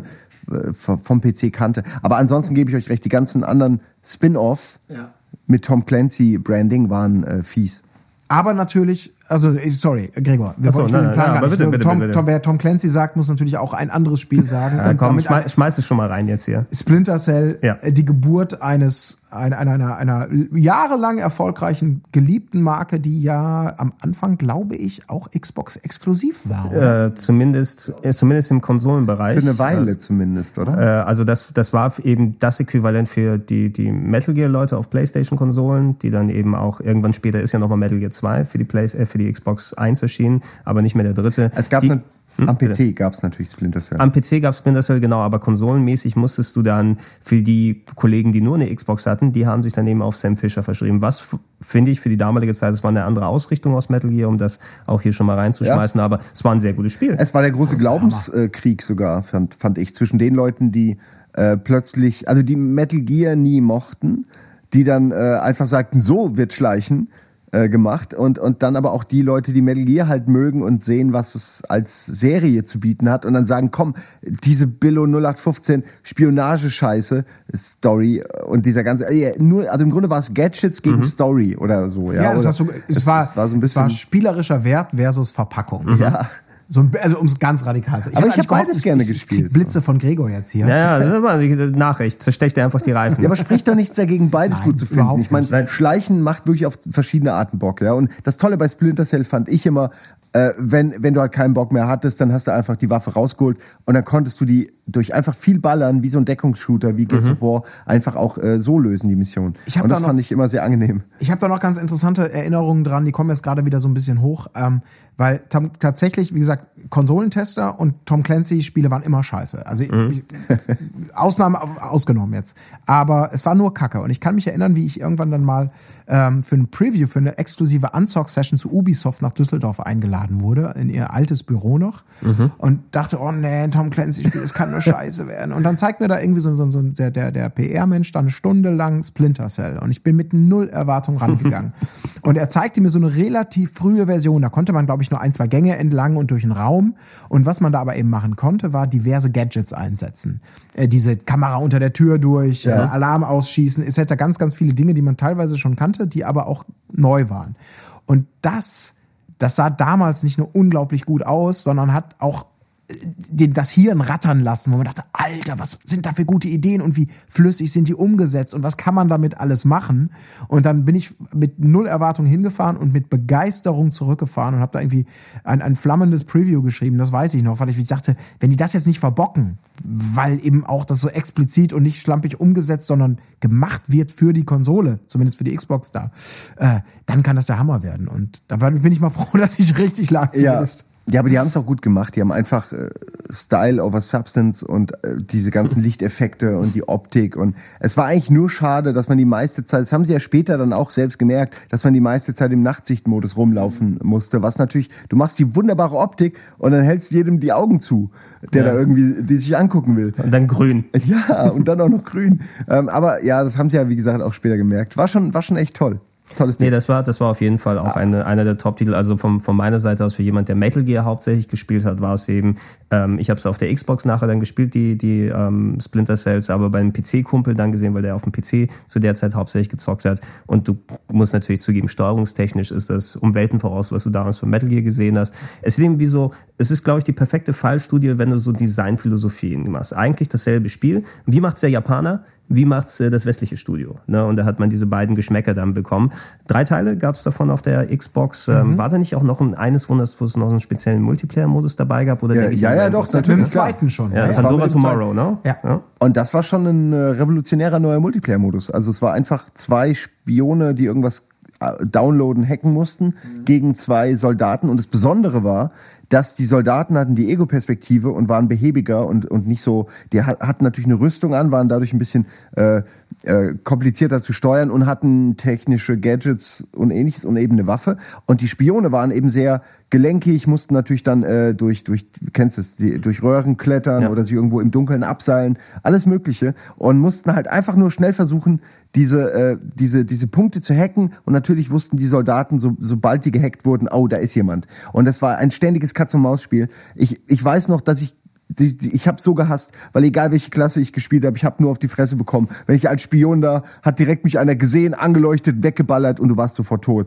Und äh, als als Soldat kam sofort einer immer hinter mir und hat mir das Genick gebrochen, ja. Oder äh, ich glaube, du konntest äh, einen auch nur betäuben. Das heißt, die konnten dich die sind hinter dich und plötzlich haben sie dich gegriffen und du konntest nichts mehr machen und dann haben sie dich so langsam betäubt und dann bist du zu Boden gefallen, während er es abgehaut ist und dann musstest du so ganz lange warten und langsam wieder zu Bewusstsein kommen. Da hast du die ganze Zeit gedacht, du dummes Arschloch, wenn ich dich nur mal kriege. Und natürlich, und das Beste war, die, die, die Schlimmsten kamen direkt danach nochmal. Du bist gerade aufgestanden, zack, hatte er dich wieder. Und die, da habe ich dann irgendwann aufgehört. So, da hast du so einen Hass bekommen, weil du zwei gegen zwei, noch intimer geht's kaum, ja. Also ist wirklich so. Äh, war aber ein geiler Modus, aber ich habe ihn leider nicht Fall. gekonnt. Schade, dass sowas auch ausstirbt irgendwie. Diese Sachen sterben so aus. Es Ja, ist es, so es ist mittlerweile sehr genormt, hast du das Gefühl, ne? Ja. Wenn das alles über von, von Call of Duty und Battlefield erschlagen wurde. die Größe auch äh, zählt nur noch. Aber es ist ja nicht immer toll, wenn was tausend mal tausend ist. Manchmal ist eben zwei gegen zwei, ist vielleicht ultimativ, ja. One on one, ich meine, ist immer noch die Königsdisziplin in jedem E-Sport. Also irgendwo, äh, äh, Masse ist Absolut. nicht immer klasse, ne? Ich mag auch einfach kooperatives Miteinander nach wie vor. Und das ist auch so ein Splinter Cell-Ding ja dann irgendwie immer gewesen. Ich, Ja, ich liebe es einfach, toll. vorgefertigte Level zu bekommen, wo du sagst, du musst zu zweit vorgehen und der eine schießt den Alarm aus, der andere macht da Genickschuss, man spricht sich ab, etc. So wie das auch bei Far Cry zuletzt gemacht wurde. Ich oh, will gar nicht jetzt hier, die, Gott behüte, Ja, ja. wir jetzt hier von Xbox zu weit wegkommen. Aber das ist sowas, ich, ich freue mich für jeden Entwickler oder, oder bedanke jedem Entwickler, der in, in gute Spiele sowas als Add-on noch gut durchdacht mit reinbringt. Weil das, das macht einfach Spaß. Das ist einfach die, für erwachsene Menschen, die sich nicht mehr treffen können, die Fortsetzung des Splitscreens mit modernen Mitteln. Und integrierbar in einen Alltag, der eben nicht mehr alle Leute zusammen vor den äh, Fernseher bringt. Genau, das, das ist der Vorteil mittlerweile, dass man sowas schön online machen kann. Aber insofern muss ich euch äh, korrigieren. Ist es ja dann doch schon so, dass Tom Clancy mehrere gute Reihen auch hatte auf der Xbox, weil es war ja auch Splinter Cell. Ja. Tom Clancy, Splinter Cell. Ah, jetzt habe ich gerade extra nochmal, weil ich mir auch nicht mehr sicher war, ob es nur meine Meinung war oder ob das Spiel wirklich gut war, nochmal nachgeguckt. Tom Clancy's Rainbow Six 3 hat absurd hohe Bewertungen, also überall neun von zehn so ungefähr. Also es war auf jeden Fall eines der besseren Spiele, kann man Mhm. sagen. Also das sind so die beiden äh, Reihen, wo man damals trotzdem äh, noch was Gutes bekommen hat, Ja, obwohl ich- es eigentlich eine PC-Domäne war. Also, Das war, ja, aber na, äh, war das nicht nach Splinter Cell, ganz kurz? Also ich hatte das also Gefühl, die haben, die 2003. haben, die, die haben mehr kann ich dir auch nicht sagen. Doch, gerade. Splinter Cell war früher. Also das erste Splinter Cell auf jeden Fall Ja. früher als Rainbow Six 3. Die haben da quasi so die Kurve gekriegt. Ich meine, danach Ja, ja, okay. brauchen wir nicht mehr drüber reden. Dann war Tom Clancy's Spiel auch auf Konsole Genau. toll. Ich war- vorher war- waren es nur billige Umsetzungen. Ja, ich, ich kannte zu der Zeit viel von Tom Clancy eher vom PC her, sowas wie Ghost Recon 2 und solche Geschichten gab es natürlich auch auf der Xbox, aber da kann ich jetzt nicht dafür bürgen, wie es sich dann gespielt hat und wie es angekommen ist. Ähm, lass uns mal ein bisschen in Richtung äh, Ego-Shooter wieder zurückgehen und ähm, da einer, da kann ich eine kleine Geschichte dazu erzählen, weil das war der allererste Titel, den ich bei Game One gesehen habe, als ich meinen ersten Tag hier hatte als äh, Praktikant. Damals im, im schönen Jahr 2006. Just, nee, Just Cause nicht. Nee, Was- nee, was war's? also dann, ähm, ich kann mich sehr gut dran erinnern, das war der erste Tag. Praktikantsberg irgendwann November 2006. Ich komme da an, so, oh, alles neu, alles frisch, Redaktionssitzung und so weiter. Und dann hast du, Simon, gesagt, komm, dann gehen wir mal ein bisschen was hier spielen. Da muss ich hier was aufnehmen für einen Beitrag. Und ähm, dann haben wir gemeinsam Prey gespielt. Ah, ja, Prey. Prey war das Ding, was seit 10 plus Jahren in Entwicklung Ja. gewesen ist, mit äh, dieser doch recht abgedrehten Sch Story für einen Shooter, wo ähm, indianischstämmige Menschen von Aliens entführt wurden. Genau. Und zur Hungerkur gezwungen. Nee, Moment, das war das, was das nicht, das wissen wir nicht. Wobei sie werden ziemlich übel zermetzt, also äh, zermetzelt. Also man, man ist leider Zeuge in der ersten Stunde schon, wie die eigene Familie Ja. oder zumindest der Opa äh, völlig ohne Grund von Aliens irgendwie äh, zu Mus verarbeitet wird. Aber auch so wirklich unerklärt, einfach nur aus Gemeinheit. Und Prey war, glaube ich, nur deswegen besonders, weil es diese, äh, ich weiß nicht, wie ich das nenne, man konnte, also es hatte Gravitations... Variationen. Man konnte an Wänden hochlaufen, man konnte manchmal lief man an der Decke. Die Gravitation der Räume und generell wie man wie man sich bewegt in diesem Raumschiff war stellenweise sehr außerirdisch. Jetzt schäme ich mich, weil es reingerutscht ist auf der 360. Ja, aber okay, Ich- ich- das ergibt aber total Sinn, weil ich dachte schon gerade, wow, das war echt Xbox 1, das war ja richtig hübsch Das damals. hast du nicht. Schade, ich wollte, ich wollte Ja. gerade klug scheißen. Du wolltest gerade Ich wollte gerade ansetzen. Ich habe Gerade- geguckt, ob es auch wirklich stimmt. Und ich dachte, was? Das Aber schade. Okay, dann ja. lenke ich ab mit einem anderen Spiel, ab. ganz sicher die Ja. Xbox war, 13. äh, 13, ja, Ja. habe ich ja auch draufgeschrieben. Die 13, die gute. Ein ja. Ubisoft äh, Azi-Fazi-Spiel.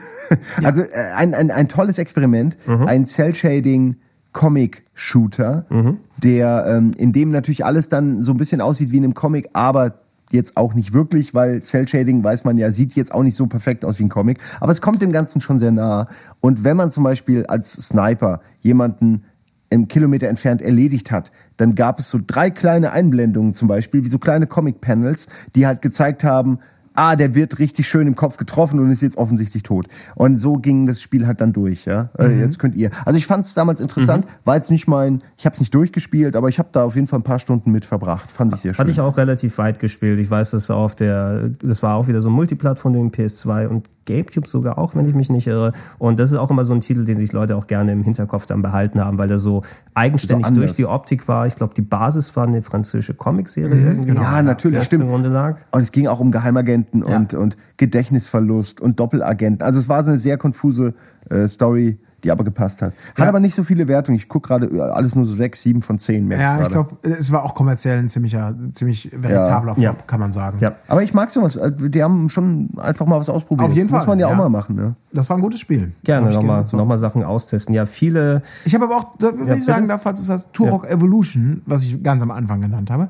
Das war zumindest auch auf der Xbox und der später erschienenen GameCube-Version ziemlich gut. das war, der, nicht überragend. Das war der insgesamt vierte, oder? Genau. Ja, ja. Der dritte Teil war ähm, Dieses- N64 exklusiv, der auch spielerisch Turok richtig gut war. Armageddon? Nein, irgendwas Nee, es A. war Turok, Turok Seeds of Evil war der zweite Teil Ja. und der Oh. dritte Teil hieß Turok. Turok irgendwas mit A.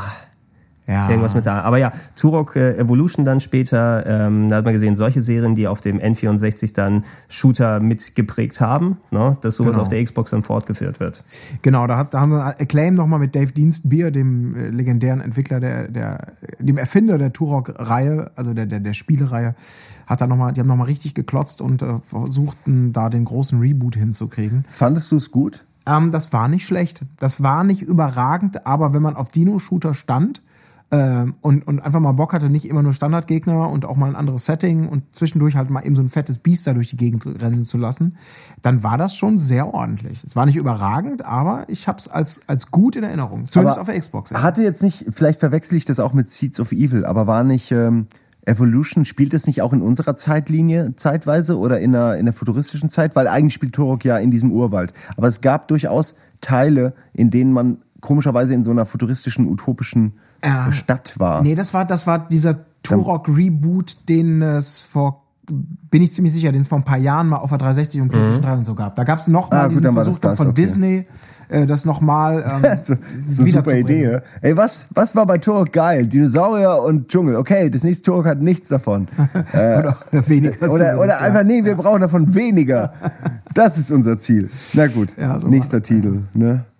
Ja, Tu- Turok, solche Sachen. Ich habe hier auch noch aufgeschrieben, sowas wie Painkiller, was natürlich auch eher ein PC-Shooter ist, den man dann auch auf der, auf der Xbox spielen kann. Far Cry gab es natürlich dann auch dafür. Auch Far Cry Instinct habe ich Ja. eine Weile gespielt, wo man auch, äh, wo man infiziert wurde und dann äh, so, zu so einer Art Supermensch, Mutantenwesen wurde. Und da gab es eine coole Sache, und zwar, wenn man jemanden wirklich, also wenn man einen Feind gesehen hat, dann konnte man in so einen, in diesen Instinktmodus schalten und den dann so richtig niederhetzen. Also wirklich so auf ihn zurennen und dann noch so ansetzen zum Sprung und sich auf ihn werfen, genauso wie man es von irgendwelchen Filmen kennt.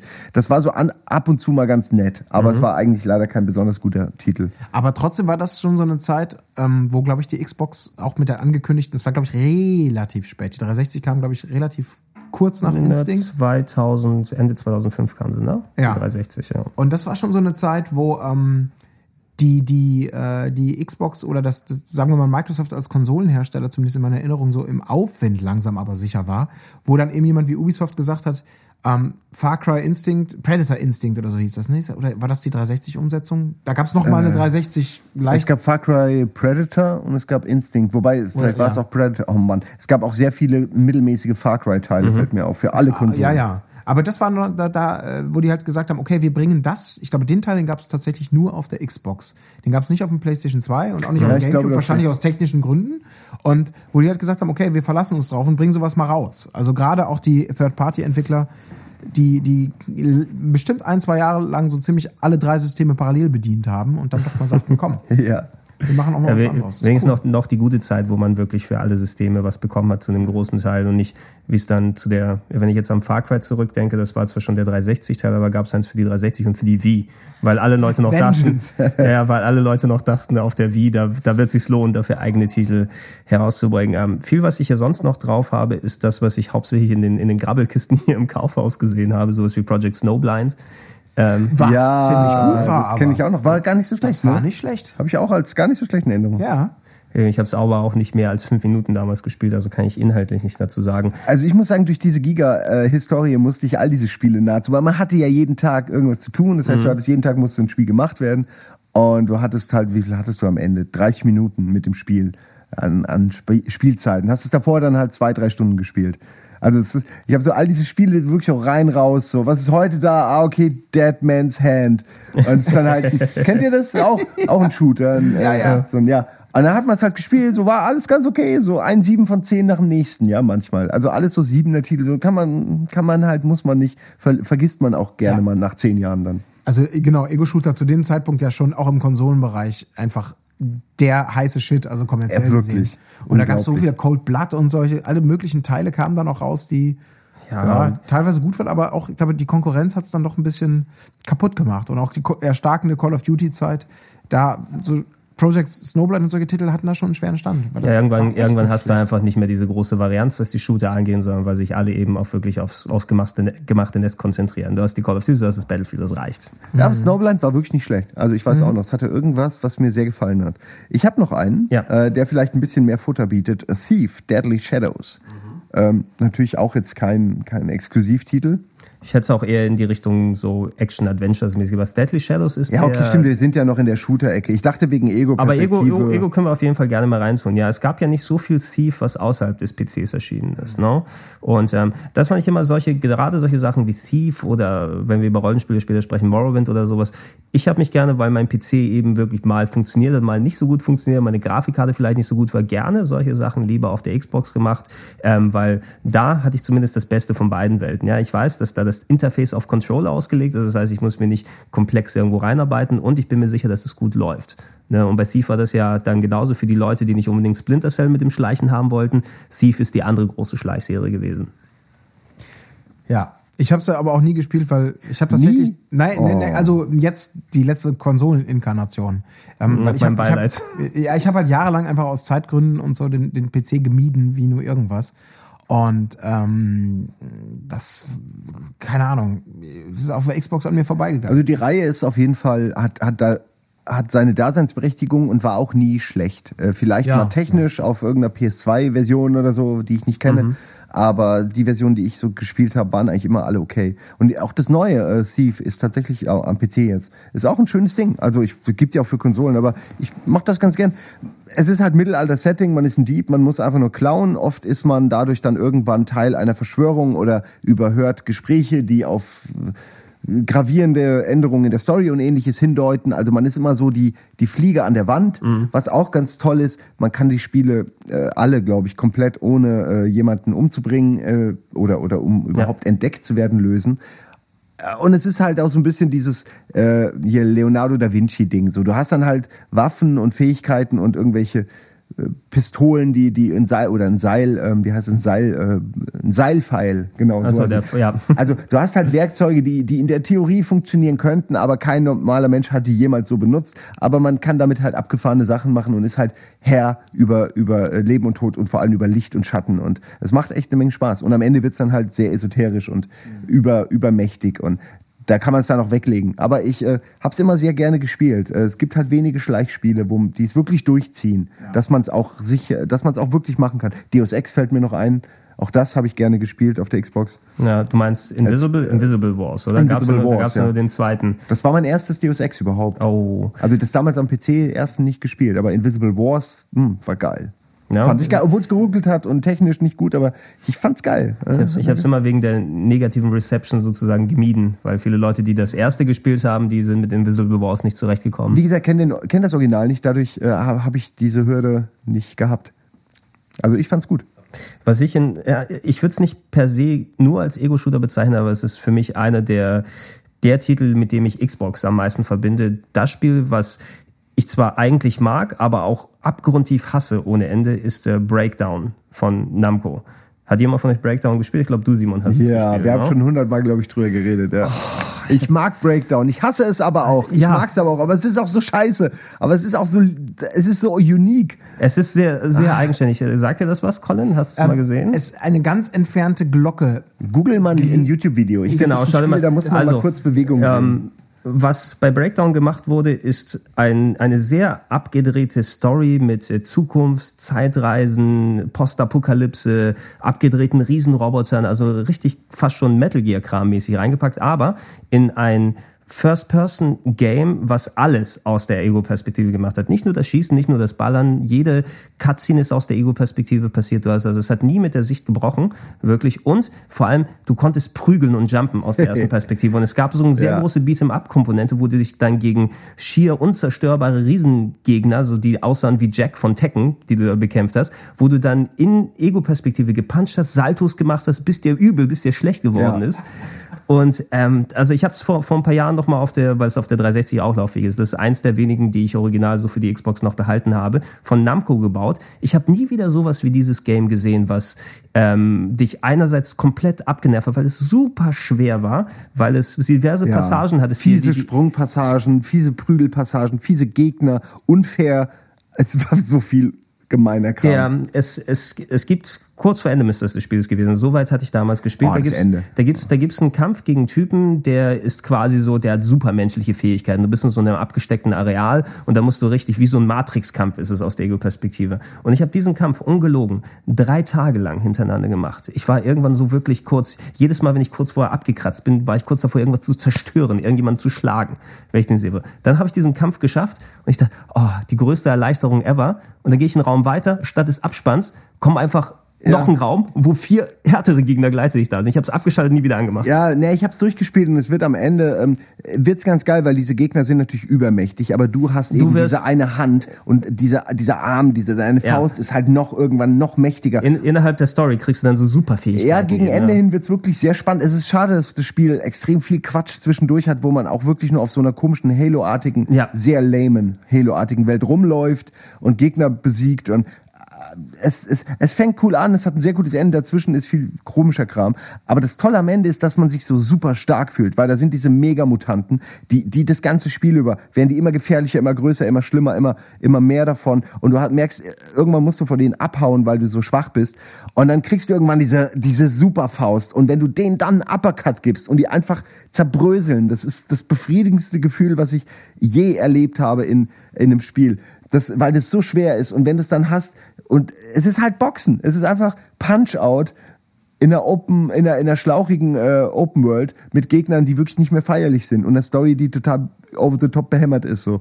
Aber ich fand's toll. Aber ich hab's halt gehasst. Also ich, ich, ich, ich hätte gedacht, Komplett an mir vorbei. Also das ist ein wirklich ein Klassiker, Wir müssen, Fall. wir müssen dich mal zwingen, jetzt wo du dich durch, Ja, durch spiel- Conker durchgequält hast. Let's play das mal. Das Ja. wäre geil.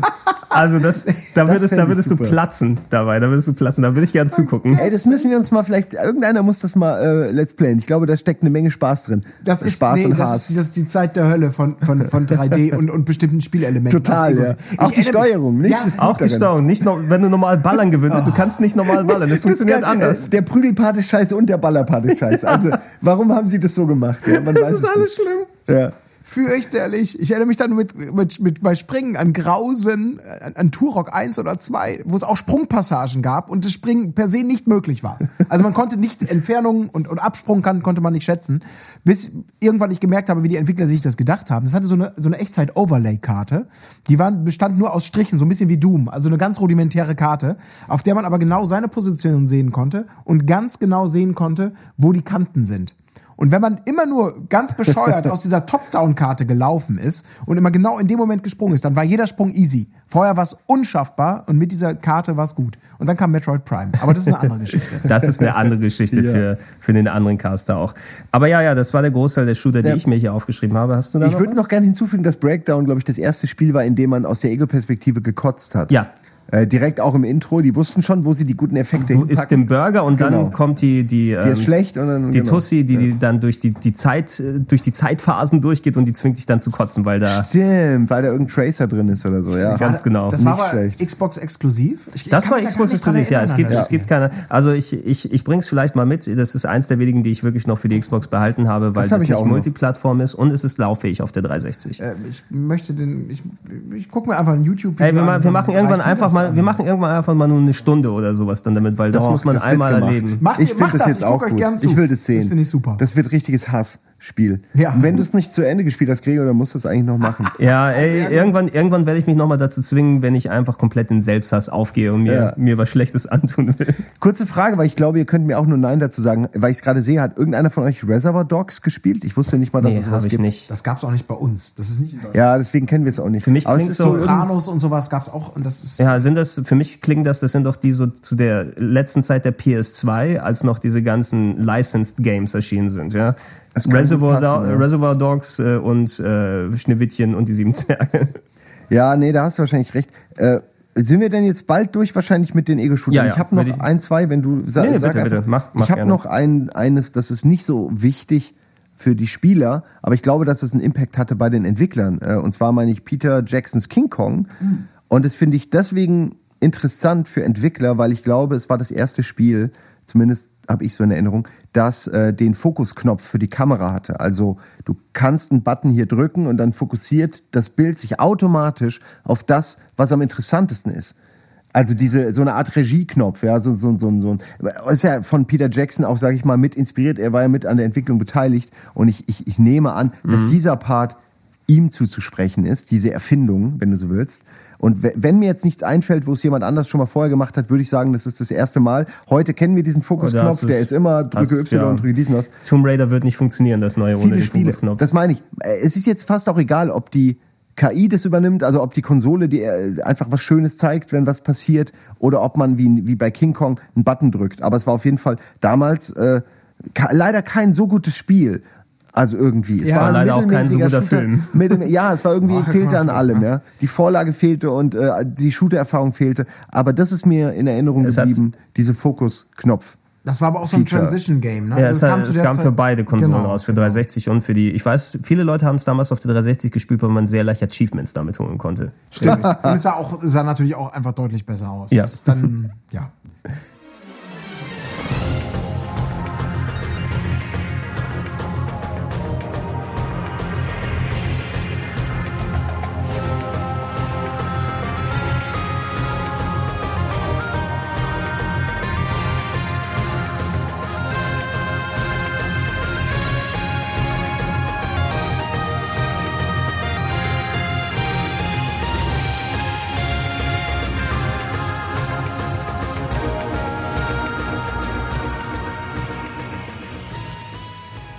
Und was hattest du noch, Simon? Ach so, äh, in meiner Liste, ja, ich, äh, Moment, ich gehe gerade nochmal durch. Äh, Sekunde. Ich glaube, eine Sache habe ich noch.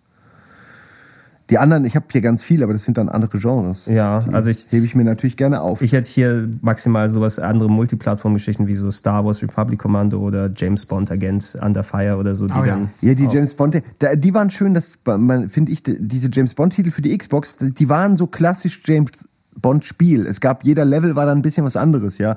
Der erste Level war ein Shooter, zweites war ein Autoverfolgungsjagd Simulator, drittes war vielleicht irgendwie ein Lightgun Shooter, also jetzt so nicht wirklich, aber es war so ein bisschen immer immer was anderes, so wie die Bond Filme ja auch ständig neue Features bieten und äh, das war alles so 7 von 10, 8 von 10. Was haben sie Ja, ganz gut das, genommen? das war die Wiedererstarkung der Marke James Bond. Ja, die das ist wahr. GoldenEye brillant, dann kam viel Scheiße und dann kam, genau, Agent Under Fire war in Ordnung.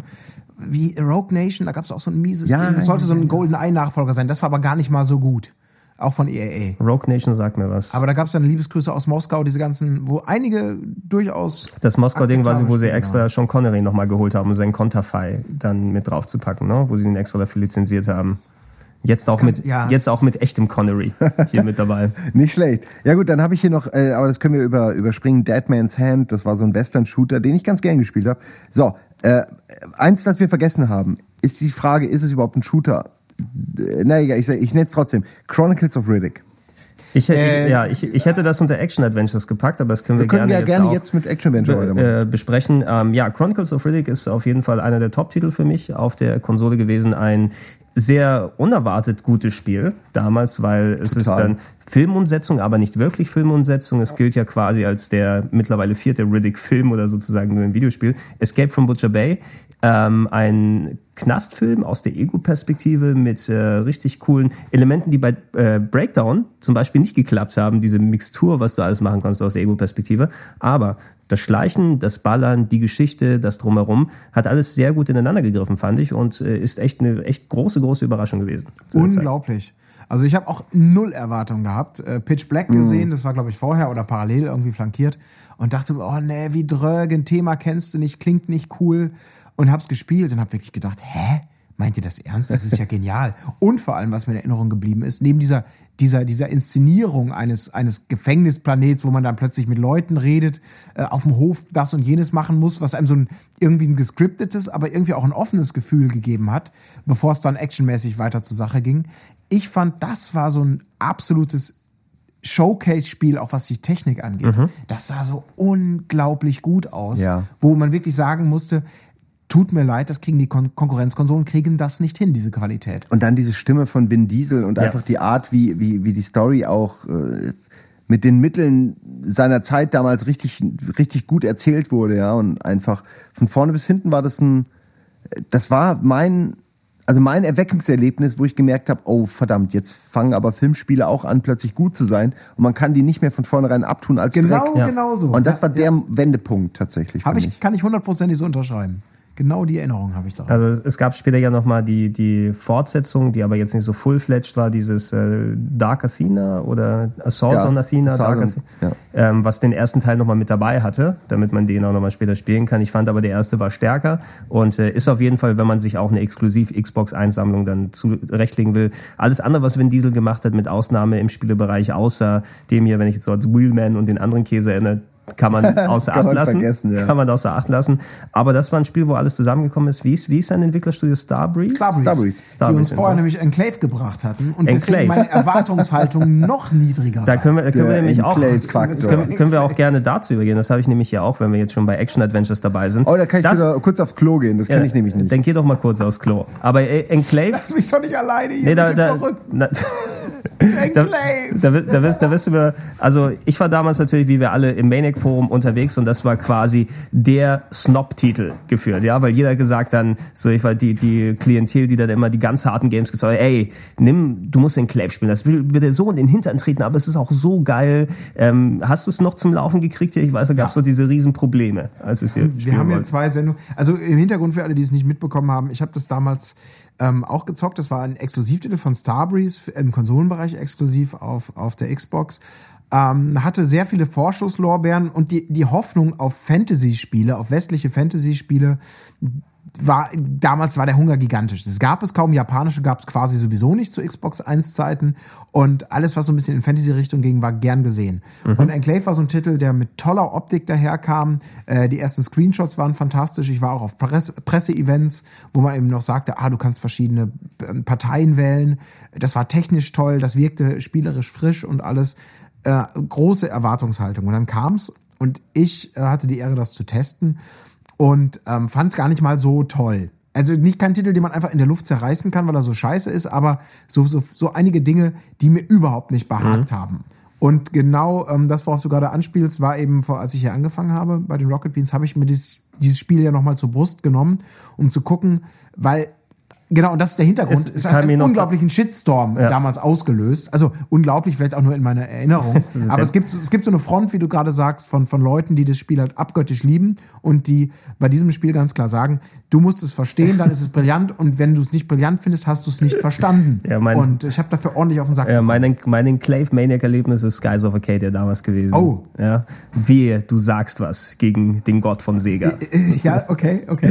Ähm, wo man dann ich im Verhältnis deutlich besser. Ja, wo man, äh, da, da habe ich es auch mittlerweile habe ich es aufgegeben, dann ellenlange Diskussionen im Internet darüber zu führen, weil du hast deinen Standpunkt, die anderen haben ihren Standpunkt. Das bringe ich sowas direkt. Ich weiß, Enclave hatte eben diesen großen Schwierigkeitsgrad. Ich habe es auch nicht so ultra lange gespielt. Es war eben sehr gehypt in unseren Internetkreisen, sozusagen, Ja. wo wir damals unterwegs gewesen sind. Und ähm, heute wird es ein bisschen so angeführt, weil du hast es jetzt dann wieder ein bisschen frischer in Erinner- Erinnerung, ähm, einfach weil so harte, schwere Action-Adventure-Games durch die Souls-Serie natürlich wieder salonfähiger geworden sind. Vielleicht, dass manche Leute äh, Enclave nochmal revisiten, nochmal dahin gehen und sich nochmal anschauen, um zu sehen, vielleicht habe ich es damals noch nicht richtig verstanden und die Härte wird mich jetzt, äh, wird mir Spaß machen, weil ich jetzt die Souls-Spiele gewinne. das war quasi auch der Ansatz, weswegen ich es überhaupt noch mal in die Hand genommen habe, weil ich dachte, vielleicht liege ich ja auch falsch. Also und ähm, was man aber eben, ist, man kann, ich bin überzeugt davon, dass man Enclave besser spielen kann und mehr damit, mehr Spaß damit haben kann als ich. Aber witzigerweise, nachdem ich anfänglich dachte, jetzt bei dem, bei dem Revisiten eben, bei dem Wiederspielen, da habe ich am Anfang gedacht, oh, das ist ja deutlich besser, als ich es in Erinnerung habe. Aber nach zwei, drei Leveln, wo der Schwierigkeitsgrad dann ordentlich anzieht, hatte ich wieder das Gefühl, dass viele Dinge, die ich damals geschrieben hatte, ich zumindest gefühlt sofort wiedergefunden habe. Nämlich ein, ein, eine, eine meiner Meinung nach fürchterliche, wenn überhaupt rudimentär vorhandene Gegner-KI, die einfach nur, die, die treffen oder die, die laufen dumm auf dich zu. Also nicht wirklich cool. Und das mit einer relativ schwierigen Einschätzung auch von, von Distanzen, wenn du schlägst aus der Ego-Perspektive, weil es ja auch aus Ego- beziehungsweise Third-Person-Perspektive spielbar ist, was dazu führt, dass du halt gerne einfach mal so ein bisschen rumfuchtelst mit den Waffen. Ich weiß, auch dafür habe ich dann auch schon wieder auf den Sack bekommen und Leute sagen, ja, Das Fuchteln gehört dazu. Ja, und du musst ja eigentlich, du musst halt das Geld looten und dann wiederkommen und dann mit der Klasse, die dafür die richtige Ausstattung hat.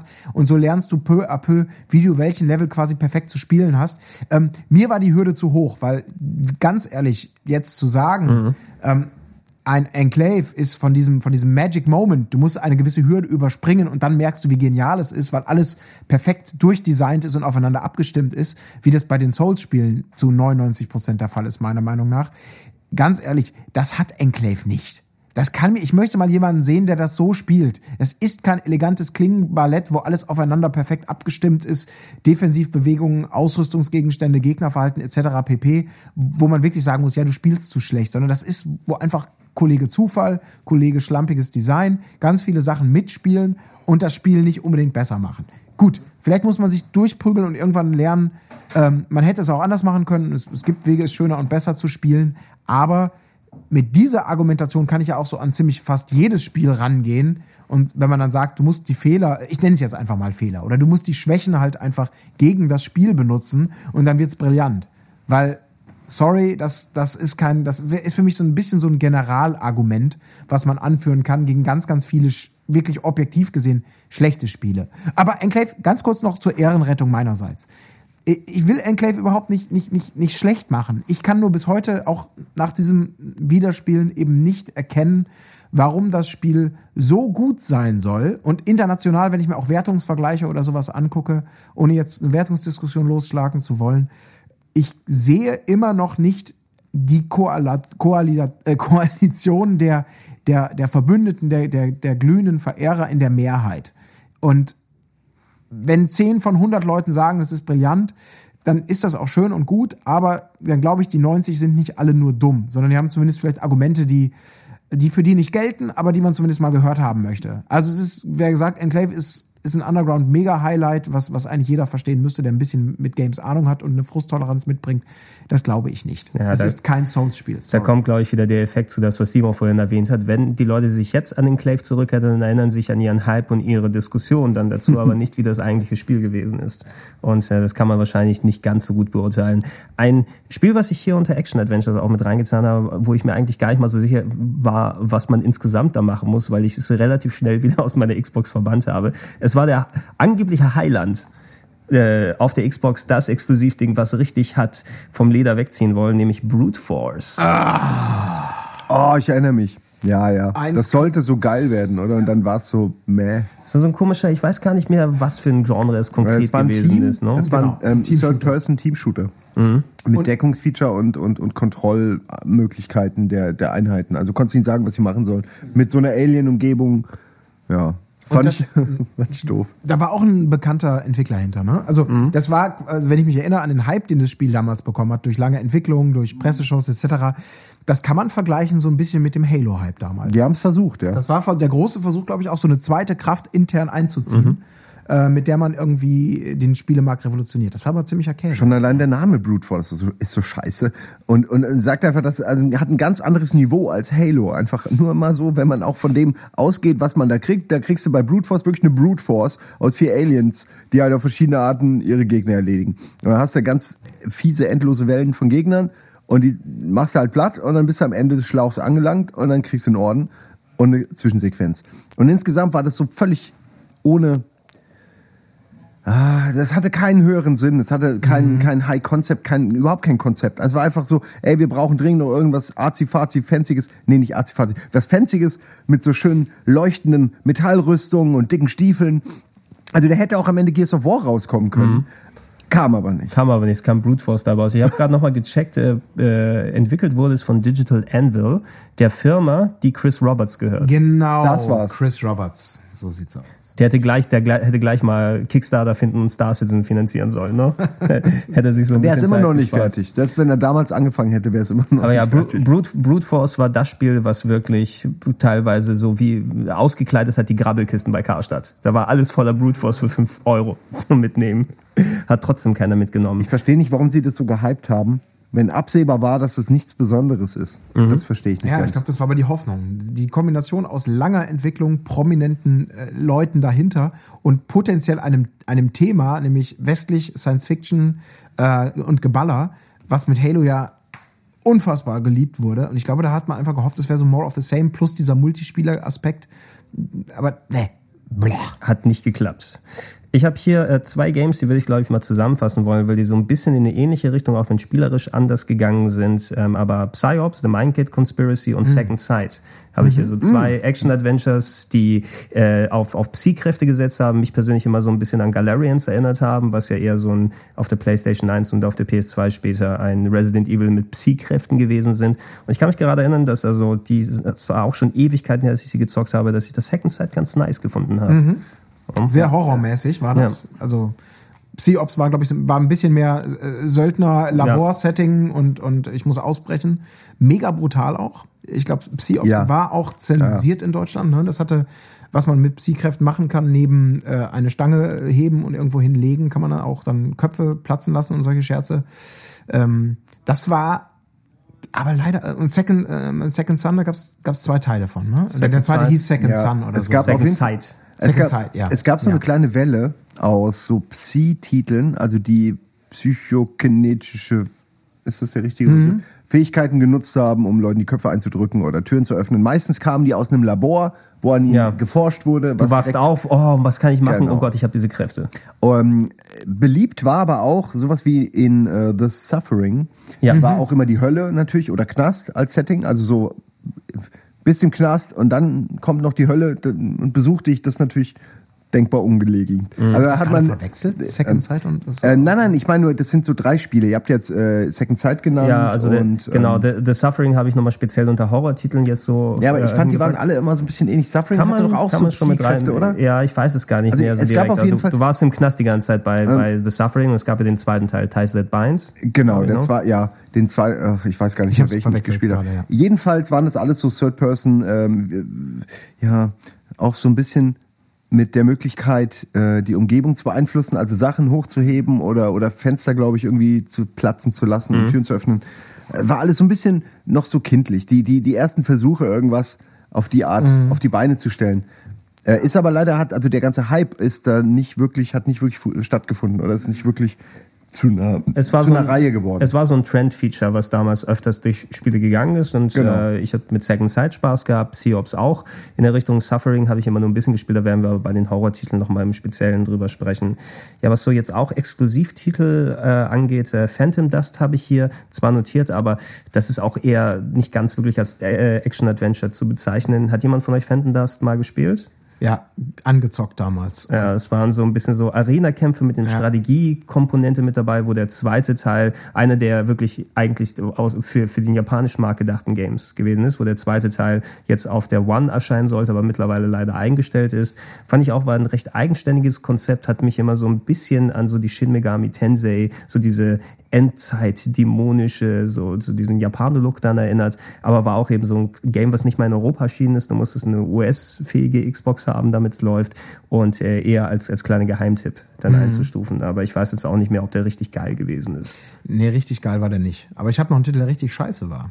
Ähm, und zwar, habt, habt ihr das gezockt? Ich musste es zocken und es ist definitiv eines der schlechtesten Spiele, die ich je gespielt habe. Wir mal sehen? New Legends. Nee, das haben wir nicht Sagt gesehen. euch das was? Nee. Nein. Ein, ein, ein ganz bizarrer Mix aus so ein bisschen Dynasty Warriors in, in unfassbar pottenhässlich und random Fantasy, China, Feudal, Mittelalter gekloppt.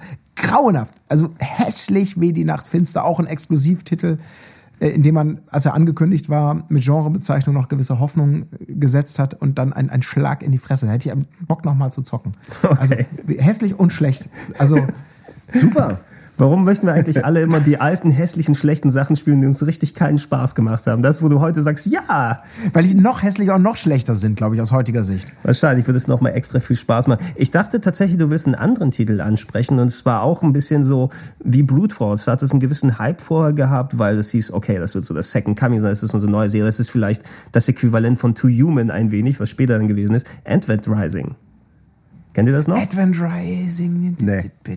Irgendwie nicht. Also Advent Rising war ein, ein, ein Action-Adventure, Third Person, so ein bisschen Mass Effectig, so storymäßig angedacht, wo das sollte mal der Start für ein großes Franchise werden, wo die auch äh, einen berühmten Autor geholt haben, der dann das Universum gebaut hat. Warte mal, ich check das nochmal kurz hier. Äh, Orson Scott Card, der unter anderem auch hier, wie ist das, Enders Game, oder ist es der Typ? Ich glaube schon, ne, der das gemacht hat. Also auf jeden Fall bekannter Buchautor, der auch äh, für storymäßig bei ähm, diesem Metroid-mäßigen Ding für die Xbox 360, wie hieß es nochmal? Du weißt, was ich meine, ne? Dieses äh, Super Metroid-mäßige für Exklusivtitel für die Xbox 360, das Download-Game. Was jetzt noch gar nicht so alt ist. Gar nicht so alt, ja. Ja. aber der Ja, hat ja auch zum ja. Beispiel Storymäßig dafür gemacht. Und die hatten sich dann so groß hier Entwickler dazu. Tommy Tallarico hat den Soundtrack gemacht. Es sollte das große Epos werden. Und was so ein richtiges Franchise anfängt und irgendwie ist es dann mit nichts gelandet. Ja, ist dann auch letzten Endes dann Mathe oder Futter für die ganzen Grabbelkisten gewesen, weil es einfach nicht die Versprechungen eingelöst hat. Ich weiß auch, ich habe da eine halbe Stunde gespielt und dann war es mir so ein bisschen prätentiös. Die Steuerung hat sich nicht gut angefühlt, bis auf einer Raumstation rumgelaufen. Es hat dieses eine, dieses berühmte Cover, wenn ich das mal hier kurz drum halte, wo ihr den aufsteigenden Typen mit der Sonne, vielleicht hat man es dann irgendwo gesehen, aber je weniger darüber gesagt wurde, umso besser. Das war aber auch primär ein PC-Spiel, oder erinnere ich mich? Es war, es wurde, auf dem PC gab es das das, so auch, aber es wurde auf Xbox primär bei uns dann als Xbox-Titel gepusht. Also es gibt es auch für PC, aber äh, Xbox war dann ein bisschen vorherstellen. Du hast natürlich, wenn ich hier bei den Action-Adventure schaue, über Splinter Cell haben wir gequatscht.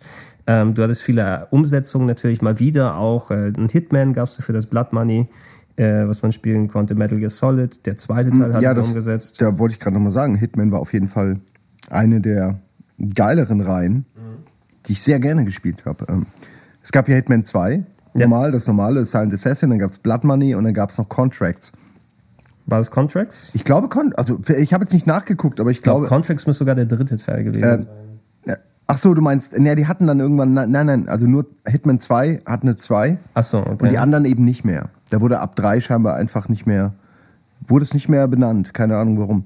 Ähm, ja, und da, da kurz nur gesagt, auch das, ich meine, jeder kennt eigentlich Hitman auf irgendeine Art. Es ist halt dieses klassische Hitman-Setting, ein Typ, der ähm, aussieht wie jeder andere, zwei Meter groß, Anzug, Glatze, hinten einen fetten Barcode. Also er kann nahezu die Persönlichkeit von jedem Menschen übernehmen. Das ist 1,60 Meter große Blumen, Blumenmädchen, kein Problem. kurz erschossen, kurz die Perücke aufgesetzt, schon ist er das Blumenmädchen und liefert dem, dem, dem Drogenboss die Blumen. Ähm, es ist tatsächlich so. Und wenn dann alles schief geht, dann konnte man die Waffe auspacken, pam, pam, pam, pam. Und äh, so wurde es später dann zu einer Art Shooter fast. Und, und, und die Stealth-Elemente gerieten ein wenig ins Hintertreffen. Mittlerweile ist es aber wieder beim klassischen Mix aus, man kann sehr viel stealthen, man hat viele Möglichkeiten, in, in, in das Missionsziel einzudringen. Meistens ist es ein Haus oder irgendein äh, Raum oder irgendwas, wo man eben jemanden erwischen muss, äh, der wichtig ist. Und den, äh, ja, und den muss man damals halt auch schon irgendwie äh, rauslocken oder, oder durch Umwege in irgendeinen Raum bringen, wo man ihn dann mit, irgendwas anderem erledigen konnte. Das war ein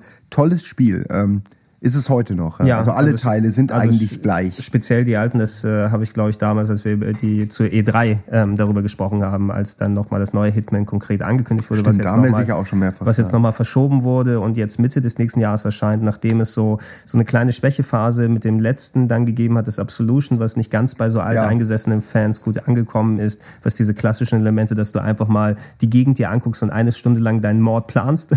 Ja, aber das ist wieder mit dem Neuen, äh, das, das, das, das Neue soll wieder ein Ja. bisschen in, in die Richtung ähm, hingehen und für ja mich einen war es mehr eine PC-Reihe. Ja. Ich hatte, ja, es ist auch, hast völlig recht, es war eine PC-Reihe zu der Zeit, ist dann aber mittlerweile ist es eigentlich auch eine Konsolenreihe. Ja, also, ja. Ähm, ja, das Neue wird, glaube ich, richtig gut. Es geht wirklich mehr in diese Richtung, da such deine Zielperson, finde raus, was sie macht und versuch dann an einer dieser Stationen äh, irgendwas zu drehen, dass es ihn irgendwie umbringt.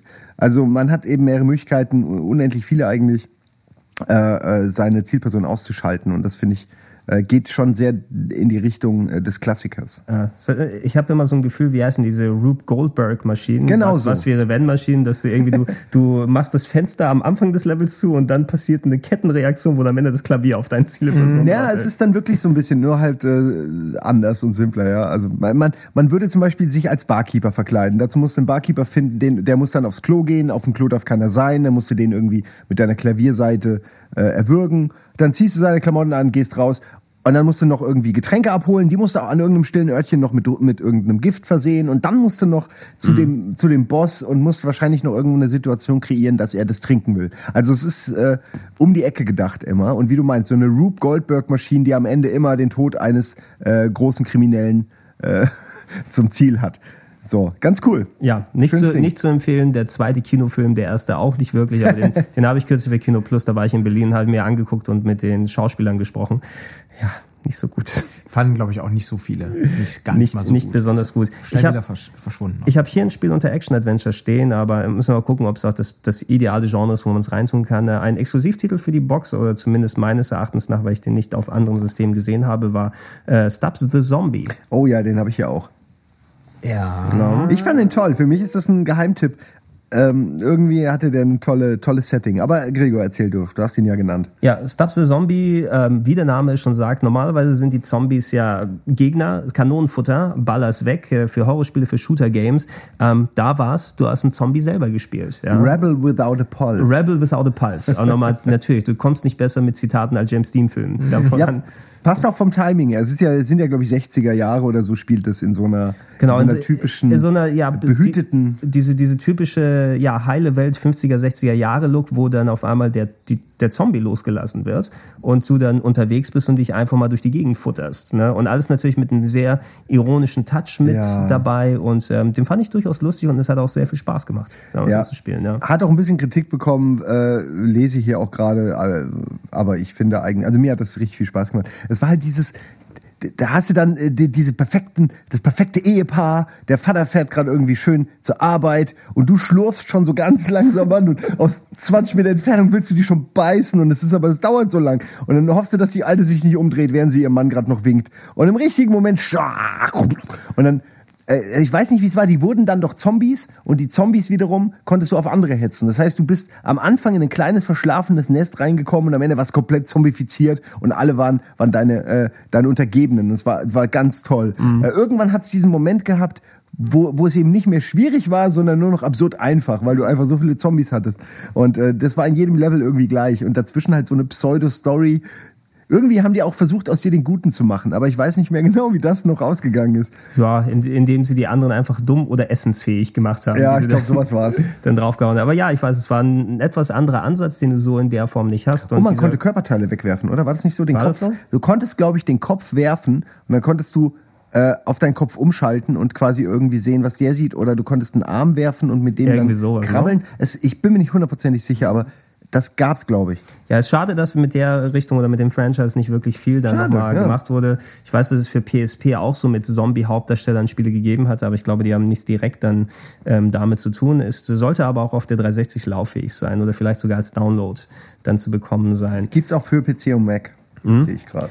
Actionmäßig, äh, Shenmue 2 haben wir eh sehr, sehr ausführlich drüber gesprochen. Das war die Geschichte, die Shenmue quasi endgültig gekillt hat. Der Peter Moore, der vorher bei Sega gewesen ist, hat gesagt, komm, Shenmue 2 ist nie im Westen erschienen, gab's nur, oder besser gesagt nur in Europa erschienen, in den USA nicht, auf dem Dreamcast. Die Amis hatten die Dreamcast-Fassung nie bekommen. Da haben sie gesagt, da machen wir einen Xbox-Exklusivtitel draus. Problem war, limitierte Zielgruppe mit Shenmue, limitierte Zielgruppe mit Xbox damals, ein Japano-Spiel exklusiv auf so einer Konsole drauf zu haben. Oh Mann, ey. Hat niemand sich gekauft auf Außer der uns. Xbox, außer uns. Ähm, wir, ich würde auch jetzt, wenn man spielt und nicht unbedingt die japanische Sprachausgabe hat, die Xbox-Version auch der Dreamcast-Version vorziehen, weil einfach sehr starkes Geruckel auch bei der Dreamcast-Version mit dabei ist. Da hat man gemerkt, dass die Plattform einfach überfordert war. Ähm, aber immerhin äh, für die Leute, die den ersten Teil nicht gespielt haben, war eine DVD dabei, wo man sich komplett als, als Film angucken kann, dass man also auch die Story mitbekommt und es ist die einfachste Möglichkeit heutzutage Shenmue 1 zu erleben und Shenmue 2 zu spielen, wenn man sich für ein paar Euro eben die äh, Xbox 1 Fassung holt, die auch auf jeder 360 lauffähig ist. Ähm, immerhin etwas und wir kriegen ja Shenmue 3, also da brauchen wir jetzt auch nicht mehr heulen und drüber nachdenken. Ja, ja, du hast gerade, ich finde es schon, wir sind jetzt gerade so ein bisschen bei japanischen Spielen. Und es ist faszinierend, äh, tatsächlich, wenn man sich die Spiele anguckt, die für die Xbox erschienen sind. Eben haben wir es noch festgestellt, Xbox 1 schlechtesten Stand überhaupt, den man sich vorstellen kann äh, im, im japanischen Markt. Nichtsdestotrotz gab es ja äh, eine ganze Menge Seilschaften und Exklusiventwicklungen von japanischen Star-Entwicklern, die eben teilweise ja auch nur auf der Xbox erschienen sind. Also ich weiß, du hast Willst- wahrscheinlich noch ein willst- paar Titel auf der ja, Liste. will- da hätte ich tatsächlich auch jetzt einen reingeworfen von From Software, gab es einen Doppelpack, nämlich Oto- Otogi 1 und 2. Darauf Das wollte ich jetzt Spiele. nicht hinaus, Da war's ja, aber- nee. äh, Otogi hätte ich noch mal reingeschmissen, die habe ich mir auch dann irgendwann mal für die Sammlung geholt. Das waren so Third-Person-Flug-Slasher-Shooter ein wenig, wo du dann in so einem ganz, also es war noch das vor Souls From Software, die da eben noch sehr, sehr viel experimentiert haben. Ähm, für die Leute, die traurig drüber waren, dass es kein Forever Kingdom für die Xbox gab, konnten sich dann aussagen. Das waren ganz äh, nette, so Third-Person-Slasher-Shooter mit so durch die Luft fliegen, mit so Dämonen-Design oder sehr japanisch drin. Hat mich gewundert, dass es das auch exklusiv für die Xbox gab und es keine Umsetzung oder zumindest im Westen nicht Umsetzung für andere Plattformen gegeben hat. Ja, da waren, waren so einiges. Also entweder ist da Microsoft mit dem Geldkoffer gekommen oder die Japaner waren überzeugt davon, dass das die Plattform ist. Also Gun Valkyrie zum Beispiel von, von, von Sega oder natürlich Panzer Dragoon Orta. Äh, ich glaube, Launch-Titel auch gewesen. Grafisches Meisterwerk. Ich glaub, äh, also Orta ist kein Launch-Titel gewesen. Ne? War? Orta kein Launch-Titel? Or Orta kam ein bisschen Nee, war später. kein, aber kam relativ Ja, ich habe zeitig, ich hab oder? die beiden hier unter, es kam relativ zeitig, es gab ja auch diese exklusiv, diese weiße Xbox, die man sich dazu holen konnte, wenn man auch noch dann Orta als, als Bundle sich geholt hat. Ähm, die habe ich hier unter Shooter oder Okay. richtige, richtige Shooter, dann können wir gerne darauf in Ruhe eingehen, wenn es dann soweit ist. Und denen mal ein bisschen mehr Raum, Ja. ja. über Gun Valkyrie müsste man auch nochmal im Speziellen dann quatschen. Ja, Metal Gear Solid, oh, bitte? Äh, Dino, ja, dann Dino Crisis 3 noch. Ich weiß nicht, ob du die jetzt, ob du noch andere Ja, Genrepackungen, die ich nee, dir habe, vorgreife gerade. Ja, das habe ich unter den Horrortiteln, wo Ah, es nicht, so, nicht so viele gab. Da werden wir das auch Ganz da kurz, mitnehmen. wo sind wir nochmal? Wir Action sind bei? Action Adventures, genau. Okay, dann, äh, keine, ich war, bin mir nicht sicher, aber was ist mit Enter the Matrix? Kann man, kann man dazu zählen, ne? Aber es war auch, ich habe es auf der PS2 damals kurz ausprobiert. Ähm, das war ein, ach, na, ach, Und fandst du das jetzt, ist das so ein Naja, also, naja, es ist auf jeden? Fall, es war ein wichtiger Titel. das, ähm, das ja, war noch, richtig. das war noch vor dem Launch der Filme, ne? Der Sequel-Filme gekommen, wo alle noch im Äh, ja, Matrix-Fieber waren. Genau, wo, Mit, wo auch dann die Frau von Mit Jada Smith, Pinkett Smith, äh, Jada genau. Pinkett Smith irgendwie eine, eine kleine, also eine, eine, eine Hauptrolle in diesem Spin-off mehr oder weniger bekommen hat. Und es hatte viele Filmszenen, die die Bukowskis gedreht haben, noch äh, für das Spiel. Und ich glaube, es hatte auch ein, es hatte eine coole Anfangsidee. Ich glaube, die Idee an, an sich war eigentlich schön und gut, das äh, Feeling der Prügeleien und der Schießereien im Spiel, äh, im Film umzusetzen ins Spiel. Und es hat nur von und hinten nicht gereicht. Ich glaube, es war auch zeitlich, sind die einfach nicht hinterhergekommen. Und irgendwie wollten sie es, glaube ich, vor den Filmen und dadurch musste es in diesen Zeitrahmen rauskommen, wo es noch nicht fertig war. Und leider ist es auch echt, äh, ja, es ist eigentlich nicht mal erwähnenswert, wenn es nicht Matrix wäre und wenn es nicht coole, zeitweise coole Momente gehabt hätte. Wenn du dann diesen letzten Tritt ansetzt, ja, äh, nachdem Die du jemandem Kamera so eine Kombo gegeben hast, Kamera dreht sich und du bam, zackst ihm noch. Klar, das ist nach dem hundertsten Mal ist das extrem öde. Aber es hat halt schon, damals war es irgendwie ganz cool. Das, was ich würde zumindest erwähnen. Was sich mir ins Hirn gebrannt hat, ist ähm, die Laufanimation aus Enter the Matrix. Die hatte doch, mehr- sah mehr aus, als ob die Eischnelllauf machen. Hatten immer so diese, die Hände und die Ja, ja. Beine. Dieses absurde wie, wie Samurais oder so in, in Animes oder so. Die tuk, tuk, tuk, tuk, tuk, oder Ja, wie so der wie der Terminator, der Terminator, T-1000. genau, ja. Tuk, tuk, tuk, tuk. Dabei sind die gar nicht so schnell gelaufen. Also es gab keinen Grund dafür. Ja, da wollten, das wollten ja auch alle gut finden. Große Lizenz und Dave Genau, Perry, dessen. Stern damals durchaus noch leicht Oh gestrahlt Gott. hat. Was war denn? Messiah gab's nicht auf der Xbox, ne? Nee, das war nur PC. Das war nur PC. Ach du meine Güte. Er musste, ja. er musste sich kommerziell erfolgreicheren Territorien zu. Ja. Wer Ja. möchte nicht ein kleines Baby spielen? Ja. Ein fliegendes Baby. Ein möchte jeder spielen. Baby. Messiah, es wird super Idee. Massenmarkt angepeilt. Du wolltest noch einen Titel reinwerfen, glaube ich, Ja, habe ich ich, vorhin ja, ich, abgewürgt, oder? aber da kommst du bestimmt auch noch zu, aber weil, weil jetzt der, der Übergang ja so ein bisschen fließend ist zu Mhm. Action Adventure, zu Action und so. Und natürlich zu einem Spiel, was, was äh, japanisch Action geschnetzel, da kann es nur einen Titel geben, den wir, über den wir noch nicht gesprochen haben. Ihr wisst natürlich alle, wovon ich rede? Noch nicht? Nee. Nee, No- nee, Action noch geschnetzel nicht. japanischer Entwicklung. Äh, Exklusivtitel, richtig, Quatsch. richtig gut. Äh, Es fängt mit Ninja an und hört mit Gaiden Ach, auf. Ninja ey. Gaiden, Ja. natürlich.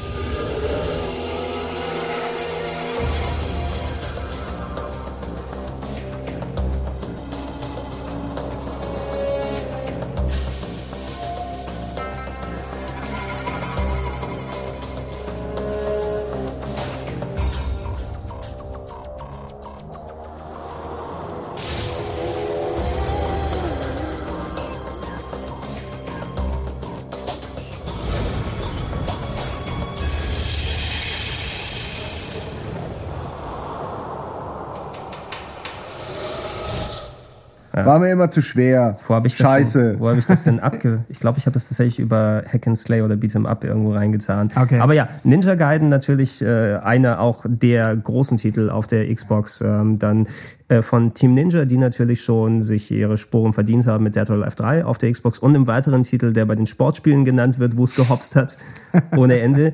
Ähm, Ninja Gaiden, das war so, ein, so eine Mischung aus allem so richtig. Du hattest A, geile Grafik, speziell nochmal später als Black gekommen ist, nochmal ein bisschen verbessert und alles und äh, Game Design technisch knallhartes, super schweres Spiel, aber das dich auch richtig belohnt hat, wenn du dich auf die Steuerung und das Spiel eingelassen hast. Genau. So ein bisschen so vom, vom Spielerlebnis, äh, so ein bisschen wie, wie Souls tatsächlich. Da kann man jetzt wieder die, für mich die Parallele passender schließen. Ich kann mich auch erinnern, ich habe das angezockt und fand es zum Kotzen. Hab dem dann ein halbes Jahr habe ich das reifen lassen und es dann nochmal probiert, nachdem mir wieder alle vorgeschwemmt hat. Das musst du machen und zweiter Level und super und es ist brillant und ich dachte, das kann doch nicht sein. So schlecht kann ich gar nicht sein, so scheiße kann das Spiel nicht sein. Und tatsächlich war ich dann auch nicht mehr so schlecht und das Spiel auch alles andere als scheiße. Also Ich tolle weiß- Erinnerung, ähm, aber auch Frust gestellt, aber wenn man an diese mit der Steuerung und mit der Denke, sag ich mal, damit klargekommen ist. Ich weiß, ich rede jetzt wie so ein Enclave-Jünger, ich weiß. Aber dann war das richtig gut. Also zumindest der erste Teil, der war ähm, top. Und der zweite eigentlich auch. Ich will ja nichts gegen die Serie an sich sagen, aber ich finde, dass es zeigt, was japanische Entwickler einfach schon damals und bis heute falsch machen. Die, die versuchen, den Spieler zu zwingen, sich an das Spiel anzupassen, aber nicht, aber kriegen es selten hin, sage ich mal, ein Erlebnis zu erzeugen, wo man direkt reinkommt ins Spiel, wo man einfach direkt weiß, was ich als Ninja zu machen habe. Ninja Gaiden sollte so easy sein. Schlitz, Schlitz, bam, bam, bam, ich bin super schnell, ich bin der krasse Ninja. In Wirklichkeit ist es so, äh, der, der einfachste Trottel mit seinem Bostab zieht dir ein Drittel Energie ab und du bist schon wieder so gefrustet, dann machst du einmal eine falsche Rolle und rennst in den nächsten Ninja-Stern rein. Du bist einfach, bist du vielleicht, wenn du der schlechteste Ninja der Welt wärst und das ist das Setting. Okay, aber tut mir leid, für ein Ninja-Spiel, ich habe mich da so aufgeregt, im Maniac-Forum haben dann alle rumgeheult, hey, ja klar, du wieder auch keine Ahnung von nix und so, ne, alles zu schwer, was nicht irgendwie, also, wo, äh, könnte ich aufs Maul hauen. Ich will dann, ich habe nichts dagegen, wenn eine Sache schwer ist, aber ich finde halt, sie soll auch Spaß machen. Ich habe, es ist nicht so schwer, ein schweres Spiel zu machen, sondern es ist schwerer, ein schweres, spaßiges Spiel zu machen. Aber Das, ist, der ja wahre ich aber sagen, das ist ja Schwierigkeitsgrad. Also ich fand ich finde nicht, dass, ja, ich verstehe, okay. Ja. Für mich war es nicht so, weil es mir zu schwer ist, weil man zu viel, zu unfaire Rücksetzpunkte, zu gemeine, gemeines Leveldesign. Na, was heißt Leveldesign? Das ist einfach Raum nach Raum nach Raum nach Raum nach Raum, ja. Ähm, Entschuldigung, ich bin kein Fan. Ja. Ich verstehe, dass es alle geil finden, mir doch egal. Es ist, es ist aber auch wirklich eine legitime Meinung oder legitime Ansicht, Total. wenn man da ran kann, weil immer dieses Prinzip, den Spieler so lange bestrafen, bis er sich selber den Mund abputzt und sage ich mal es nochmal weiter. Spiele wie die Souls-Dinger können es so machen, dass es dich immer wieder motiviert. Bei, bei den Ninja Gaiden-Sachen musstest du die Motivation irgendwo anders nochmal extra herfinden. Ja. Also da kann ich auch durchaus verstehen, wenn du gesagt hast, ich lasse es jetzt liegen, nachdem ich jetzt schon wieder auf die Fresse bekomme. Das Spiel hat sich selbst sogar lustig über dich gemacht, ne? Wenn du oft genug verloren hast, soll ich dir das, das, den Schwierigkeitsgrad runterschalten, you Ninja Dog oder irgendwie so, ne? Das ist aber auch so, das ist ja dann auch äh, Standard geworden. So ein, so ein ne? Itagaki-Ding. Ja, ja, ja, ne? genau. Aber da muss, irgendwie Ninja Gaiden kam auch zu einer Zeit, als so Spiele wie Devil May Cry, Onimusha und natürlich auch Dynasty Warriors, die, also Sachen, die eher mit schneller, relativ unkomplizierter Action, okay, Onimusha nehme ich mal raus, weil das so ein bisschen hybrid ist, Mhm. ähm, aber natürlich auch kommerziell unglaublich erfolgreich waren. Äh, Capcom hat ja unfassbar Spiele, an die sich heute auch kein Mensch mehr erinnern kann, in diesem, in diesem vergleichbaren Stil, also Mixtur aus Devil May Cry und Dynasty Warriors Spiel, Spielen, irgendwas übernatürliches Fantasy, mal mehr Horror, mal mehr Japano äh, rausgebracht. Ist das? War das Blood Will Tell? Ja, da gab's da gab's eine ganze, ganze Reihe von Ja. Spielen. Und auch Ja. Konami hat's hat's total verkackt. Die haben auch ein, zwei Titel, an die sich kein Mensch mehr erinnert. Äh, Ich weiß gar nicht, ein, wo immer Öl spritzte und man dachte, es wäre Blut oder man dachte, es wäre Blut, Mhm. in Wirklichkeit war es Öl. Ist aber egal. Ninja Gaiden hat halt so, ein, so, ein, so, ein, so einen Gegenentwurf gemacht. Irgendwie vergleichbare Thematik, übernatürliche Gegner, ein bisschen Ninja-Charme und ein bisschen hier durch den Schrein hopsen äh, für alle äh, Nippon-Fans, aber eben mit einer spielerischen Arschkeule da um die Ecke kommen. Und einfach sagen, nee, bei uns ist halt dieses, und das fand ich halt geil, dieses Ausweichen mit dem rechten Stick, wenn man das erstmal drauf hatte, in die Richtung, gleichzeitig mit dem linken irgendwie steuern. Bei wechselnden. Kameraperspektiven jedem Raum. Ja, ich sag ja nicht, dass es perfekt war. Also ich kann, ich kann deinen Frust komplett verstehen und das jetzt schön zu reden als, als, als Musterbeispiel für, ja, dann Ja, bist du doch halt zu damit. blöd, dann Ja, hör kannst doch du auf keine damit. Ahnung. Er redet doch einfach nicht schön. Ne? Wie wäre denn das mal? Nein, es war, war gut. Man musste nur, man musste sich drauf einlassen. Äh. Aber absolut streitbarer Titel, gar keine Frage.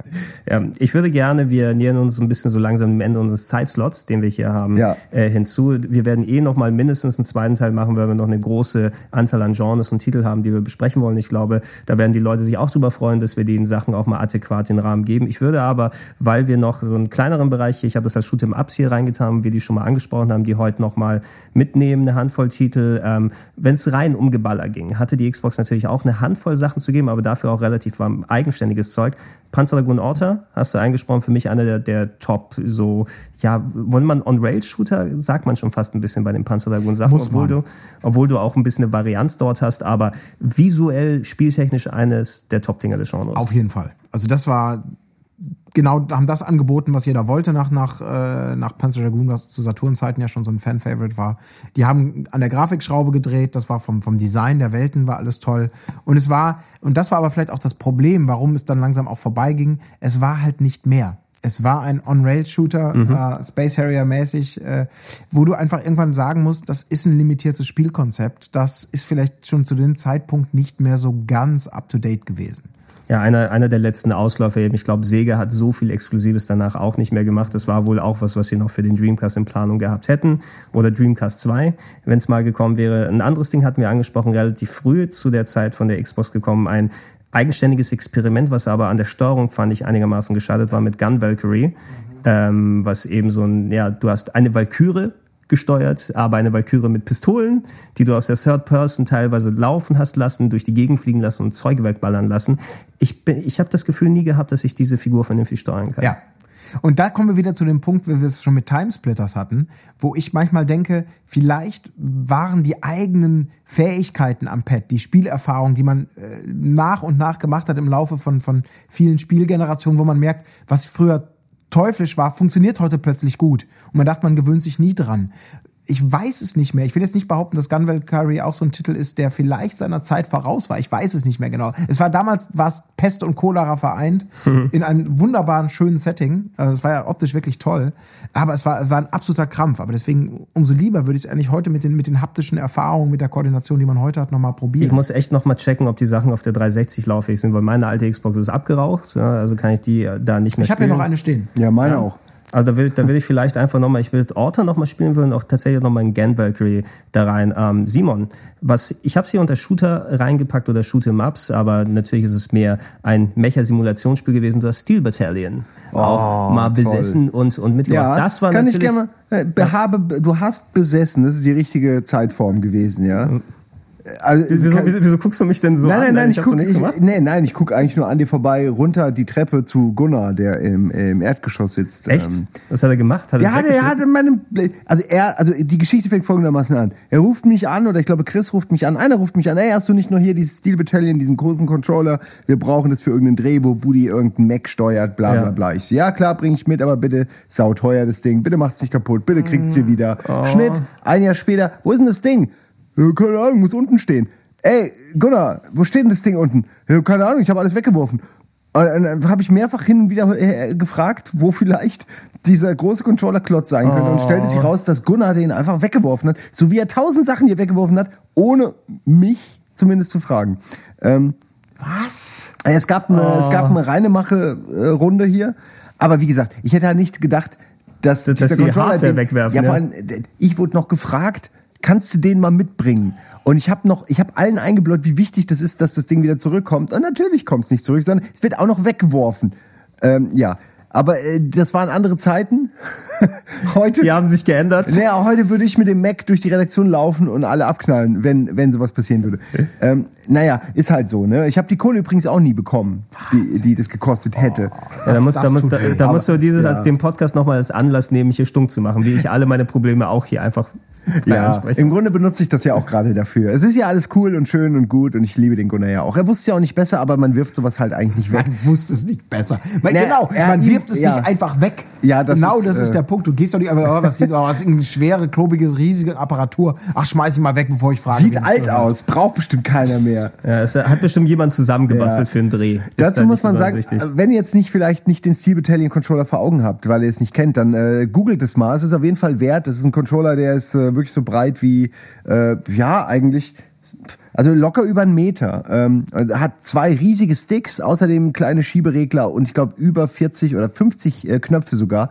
Das Lustige daran ist, knapp 20 von diesen Schiebereglern sind nur zum Anmachen da. Also du musst aber nur, dass man, wenn man diesen Mac steuert am Anfang und diese, diese Hochfahrgeräusche kommen, wenn die, wenn die Generatoren angeworfen werden und so und auf dem Monitor langsam so das Display sich äh, erhält, da muss man wirklich so klack, klack, klack, klack, klack, klack, klack, klack, klack, klack, klack, pam und dann noch so einen Button drücken. Und das ist halt einfach nur fürs Gefühl, ja. Aber es macht wahnsinnig viel Spaß. Schade, dass das Spiel optisch absolute Grütze ist. Ich habe noch nie so ein hässliches Xbox-Spiel gesehen. Und es ist wirklich schade, weil es könnte, wenn es ein bisschen hübscher wäre, könnte man da auch was mit anfangen, ja. Aber so muss man sich schon sehr wie zu alten Mac Warrior-Zeiten wirklich reindenken in die Welt, weil man fast nur das Innere seines Macs sieht und ein winziges kleines Fenster, was dann auch noch furchtbar hässlich ist. Es ist wirklich schade, ähm, aber es ist ein tolles Spiel. Ja, man- Und äh, kostet 300 Euro, glaube ich, ist so absurd teuer geworden mittlerweile durch durch, durch die Rarität Mhm. natürlich des Controllers. Man darf nicht den Fehler machen, jetzt ähm, das Xbox äh, 360, nee, oder war es Xbox One? Xbox 360, glaube ich, war das Sequel.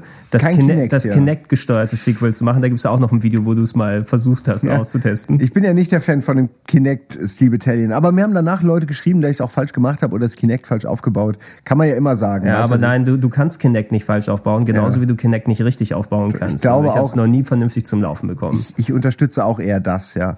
Ähm, ja. Auch was für eine Schnapsidee. Es tut mir echt leid. Du bringst so, so einen mega Special Controller raus. Das Spiel war damals, es war damals ja auch schweineteuer. Aber es ist so ein geiler Fan-Nerd-Service. Und dann machst du das Secret für Kinect. Ich meine, genau was du gerade beschrieben hast, das, das war ja das, das Geile daran. Kippschalter, äh, blinkende Lampen, Leucht, also dieses haptische überall da drücken und da umlegen. Und dann machst du das.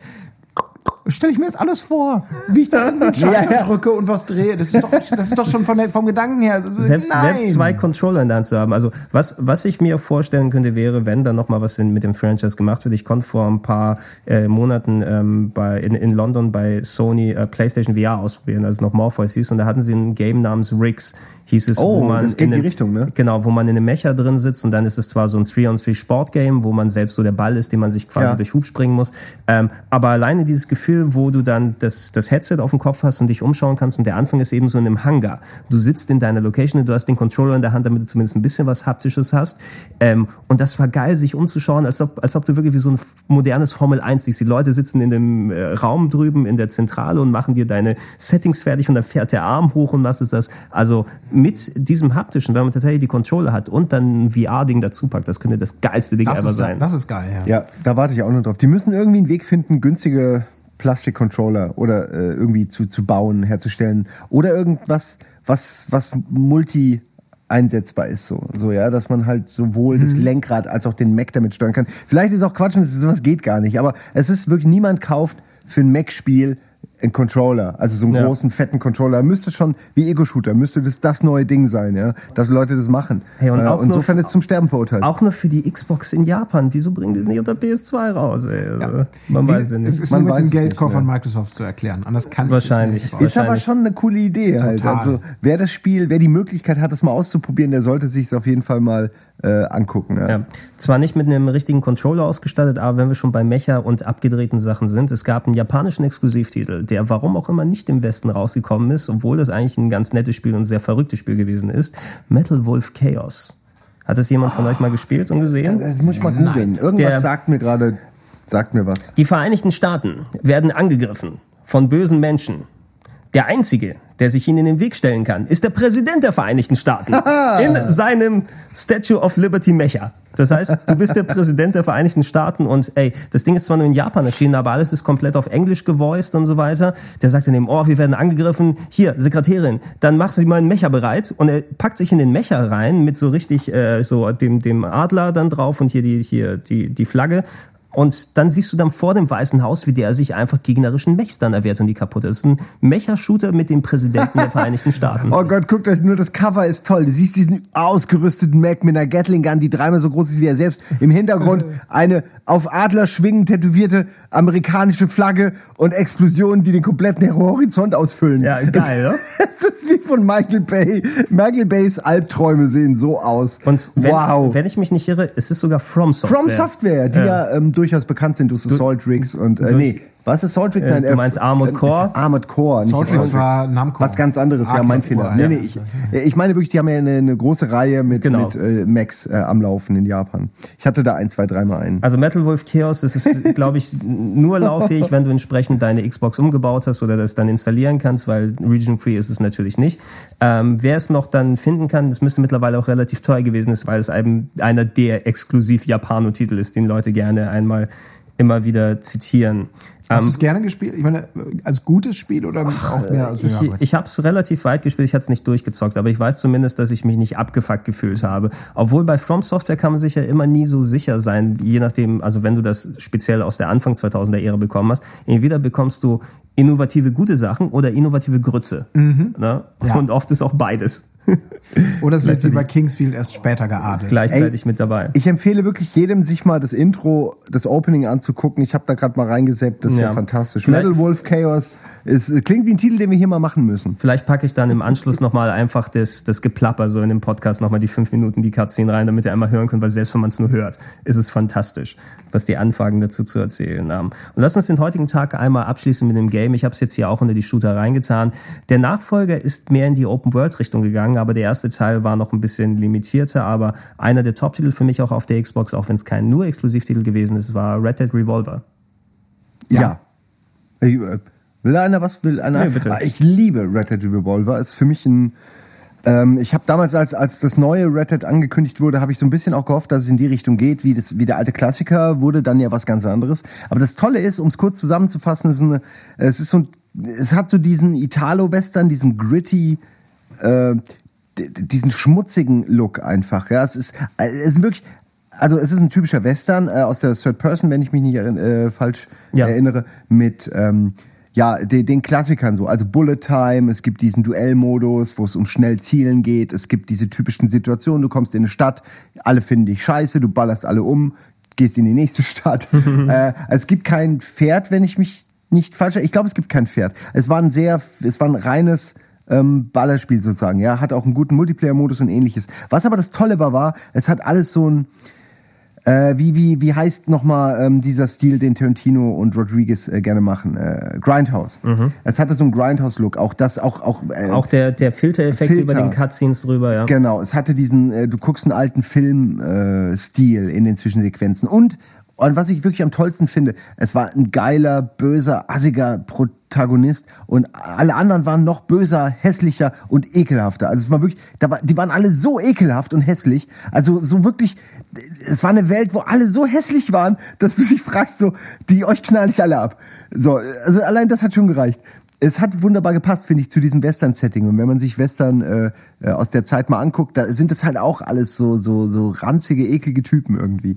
Ähm, und dann war auch noch toll, dass wenn man einen Kopfschuss äh, geschafft hatte, dann hat das Bild so leicht vibriert und es gab irgendeinen komischen, ich weiß nicht mehr, irgendeinen Effekt und ich glaube auch der Controller hat vibriert, was halt super war, wenn du in einem Gefecht warst, wo du so, wo du deinen Colt leer geschossen hast und hast zwischendurch mal einen Kopf erwischt, dann war das direkt so ein instant Glücksgefühl. Ja, anders kann ich es nicht erklären. Damals war das alles ja noch nicht so ausgereizt äh, wie heute mit mit Vibrationen und Co. Heute nimmt man das wahr, aber man vergisst schon wieder, dass das ja irgendwas Besonderes ist. Ja. Ja. Aber damals war das so, boah, okay, Kopfschuss, geil. Und dann wurde man direkt Adrenalin äh, aufgeheizt für die, für, für die nächste Runde. Ja. Also es waren äh, sehr schöne Spiele, aber es waren immer so kleine Maps und Episoden. Genau, es waren immer so kleine Black, Runden. genau, deshalb habe ich es auch Ja. dann eben nicht in, also ich habe es unter. Shooter, unter Shooter gepackt, eben weil es eben wirklich das Primäre drauf war, dass du in den Level gepackt wurdest und dann hattest du entweder ein ganz enges Feld, wo du dich bewegen kannst, oder du bist mal in diesem einen Saloon gewesen und konntest da mal kurz hoch oder runter. Ja. Da hat man halt alles, was man kennt aus, äh, aus Western. Äh, Also dieses Saloon-Schießereien, dann irgendwie ein Zug, äh, die, das Dorf, dann die Hauptstraße, wo das Duell stattfindet. Ich fand's toll. Ich verstehe auch völlig, dass man am Ende einen anderen Weg gegangen ist, aber also für den letzten Ja, Teil. Dann, es ist, es ist ja eh Aber es war von toll. wegen der Liz- was, du guckst mich mit riesigen Augen an. Ich weiß nicht genau, was du von mir willst. Entschuldigung für die Störung, aber habt ihr schon über Black geredet? Ja, aber vor drei Vor Stunden ungefähr. Stunden. Ich gehe, tschüss. Tschüss.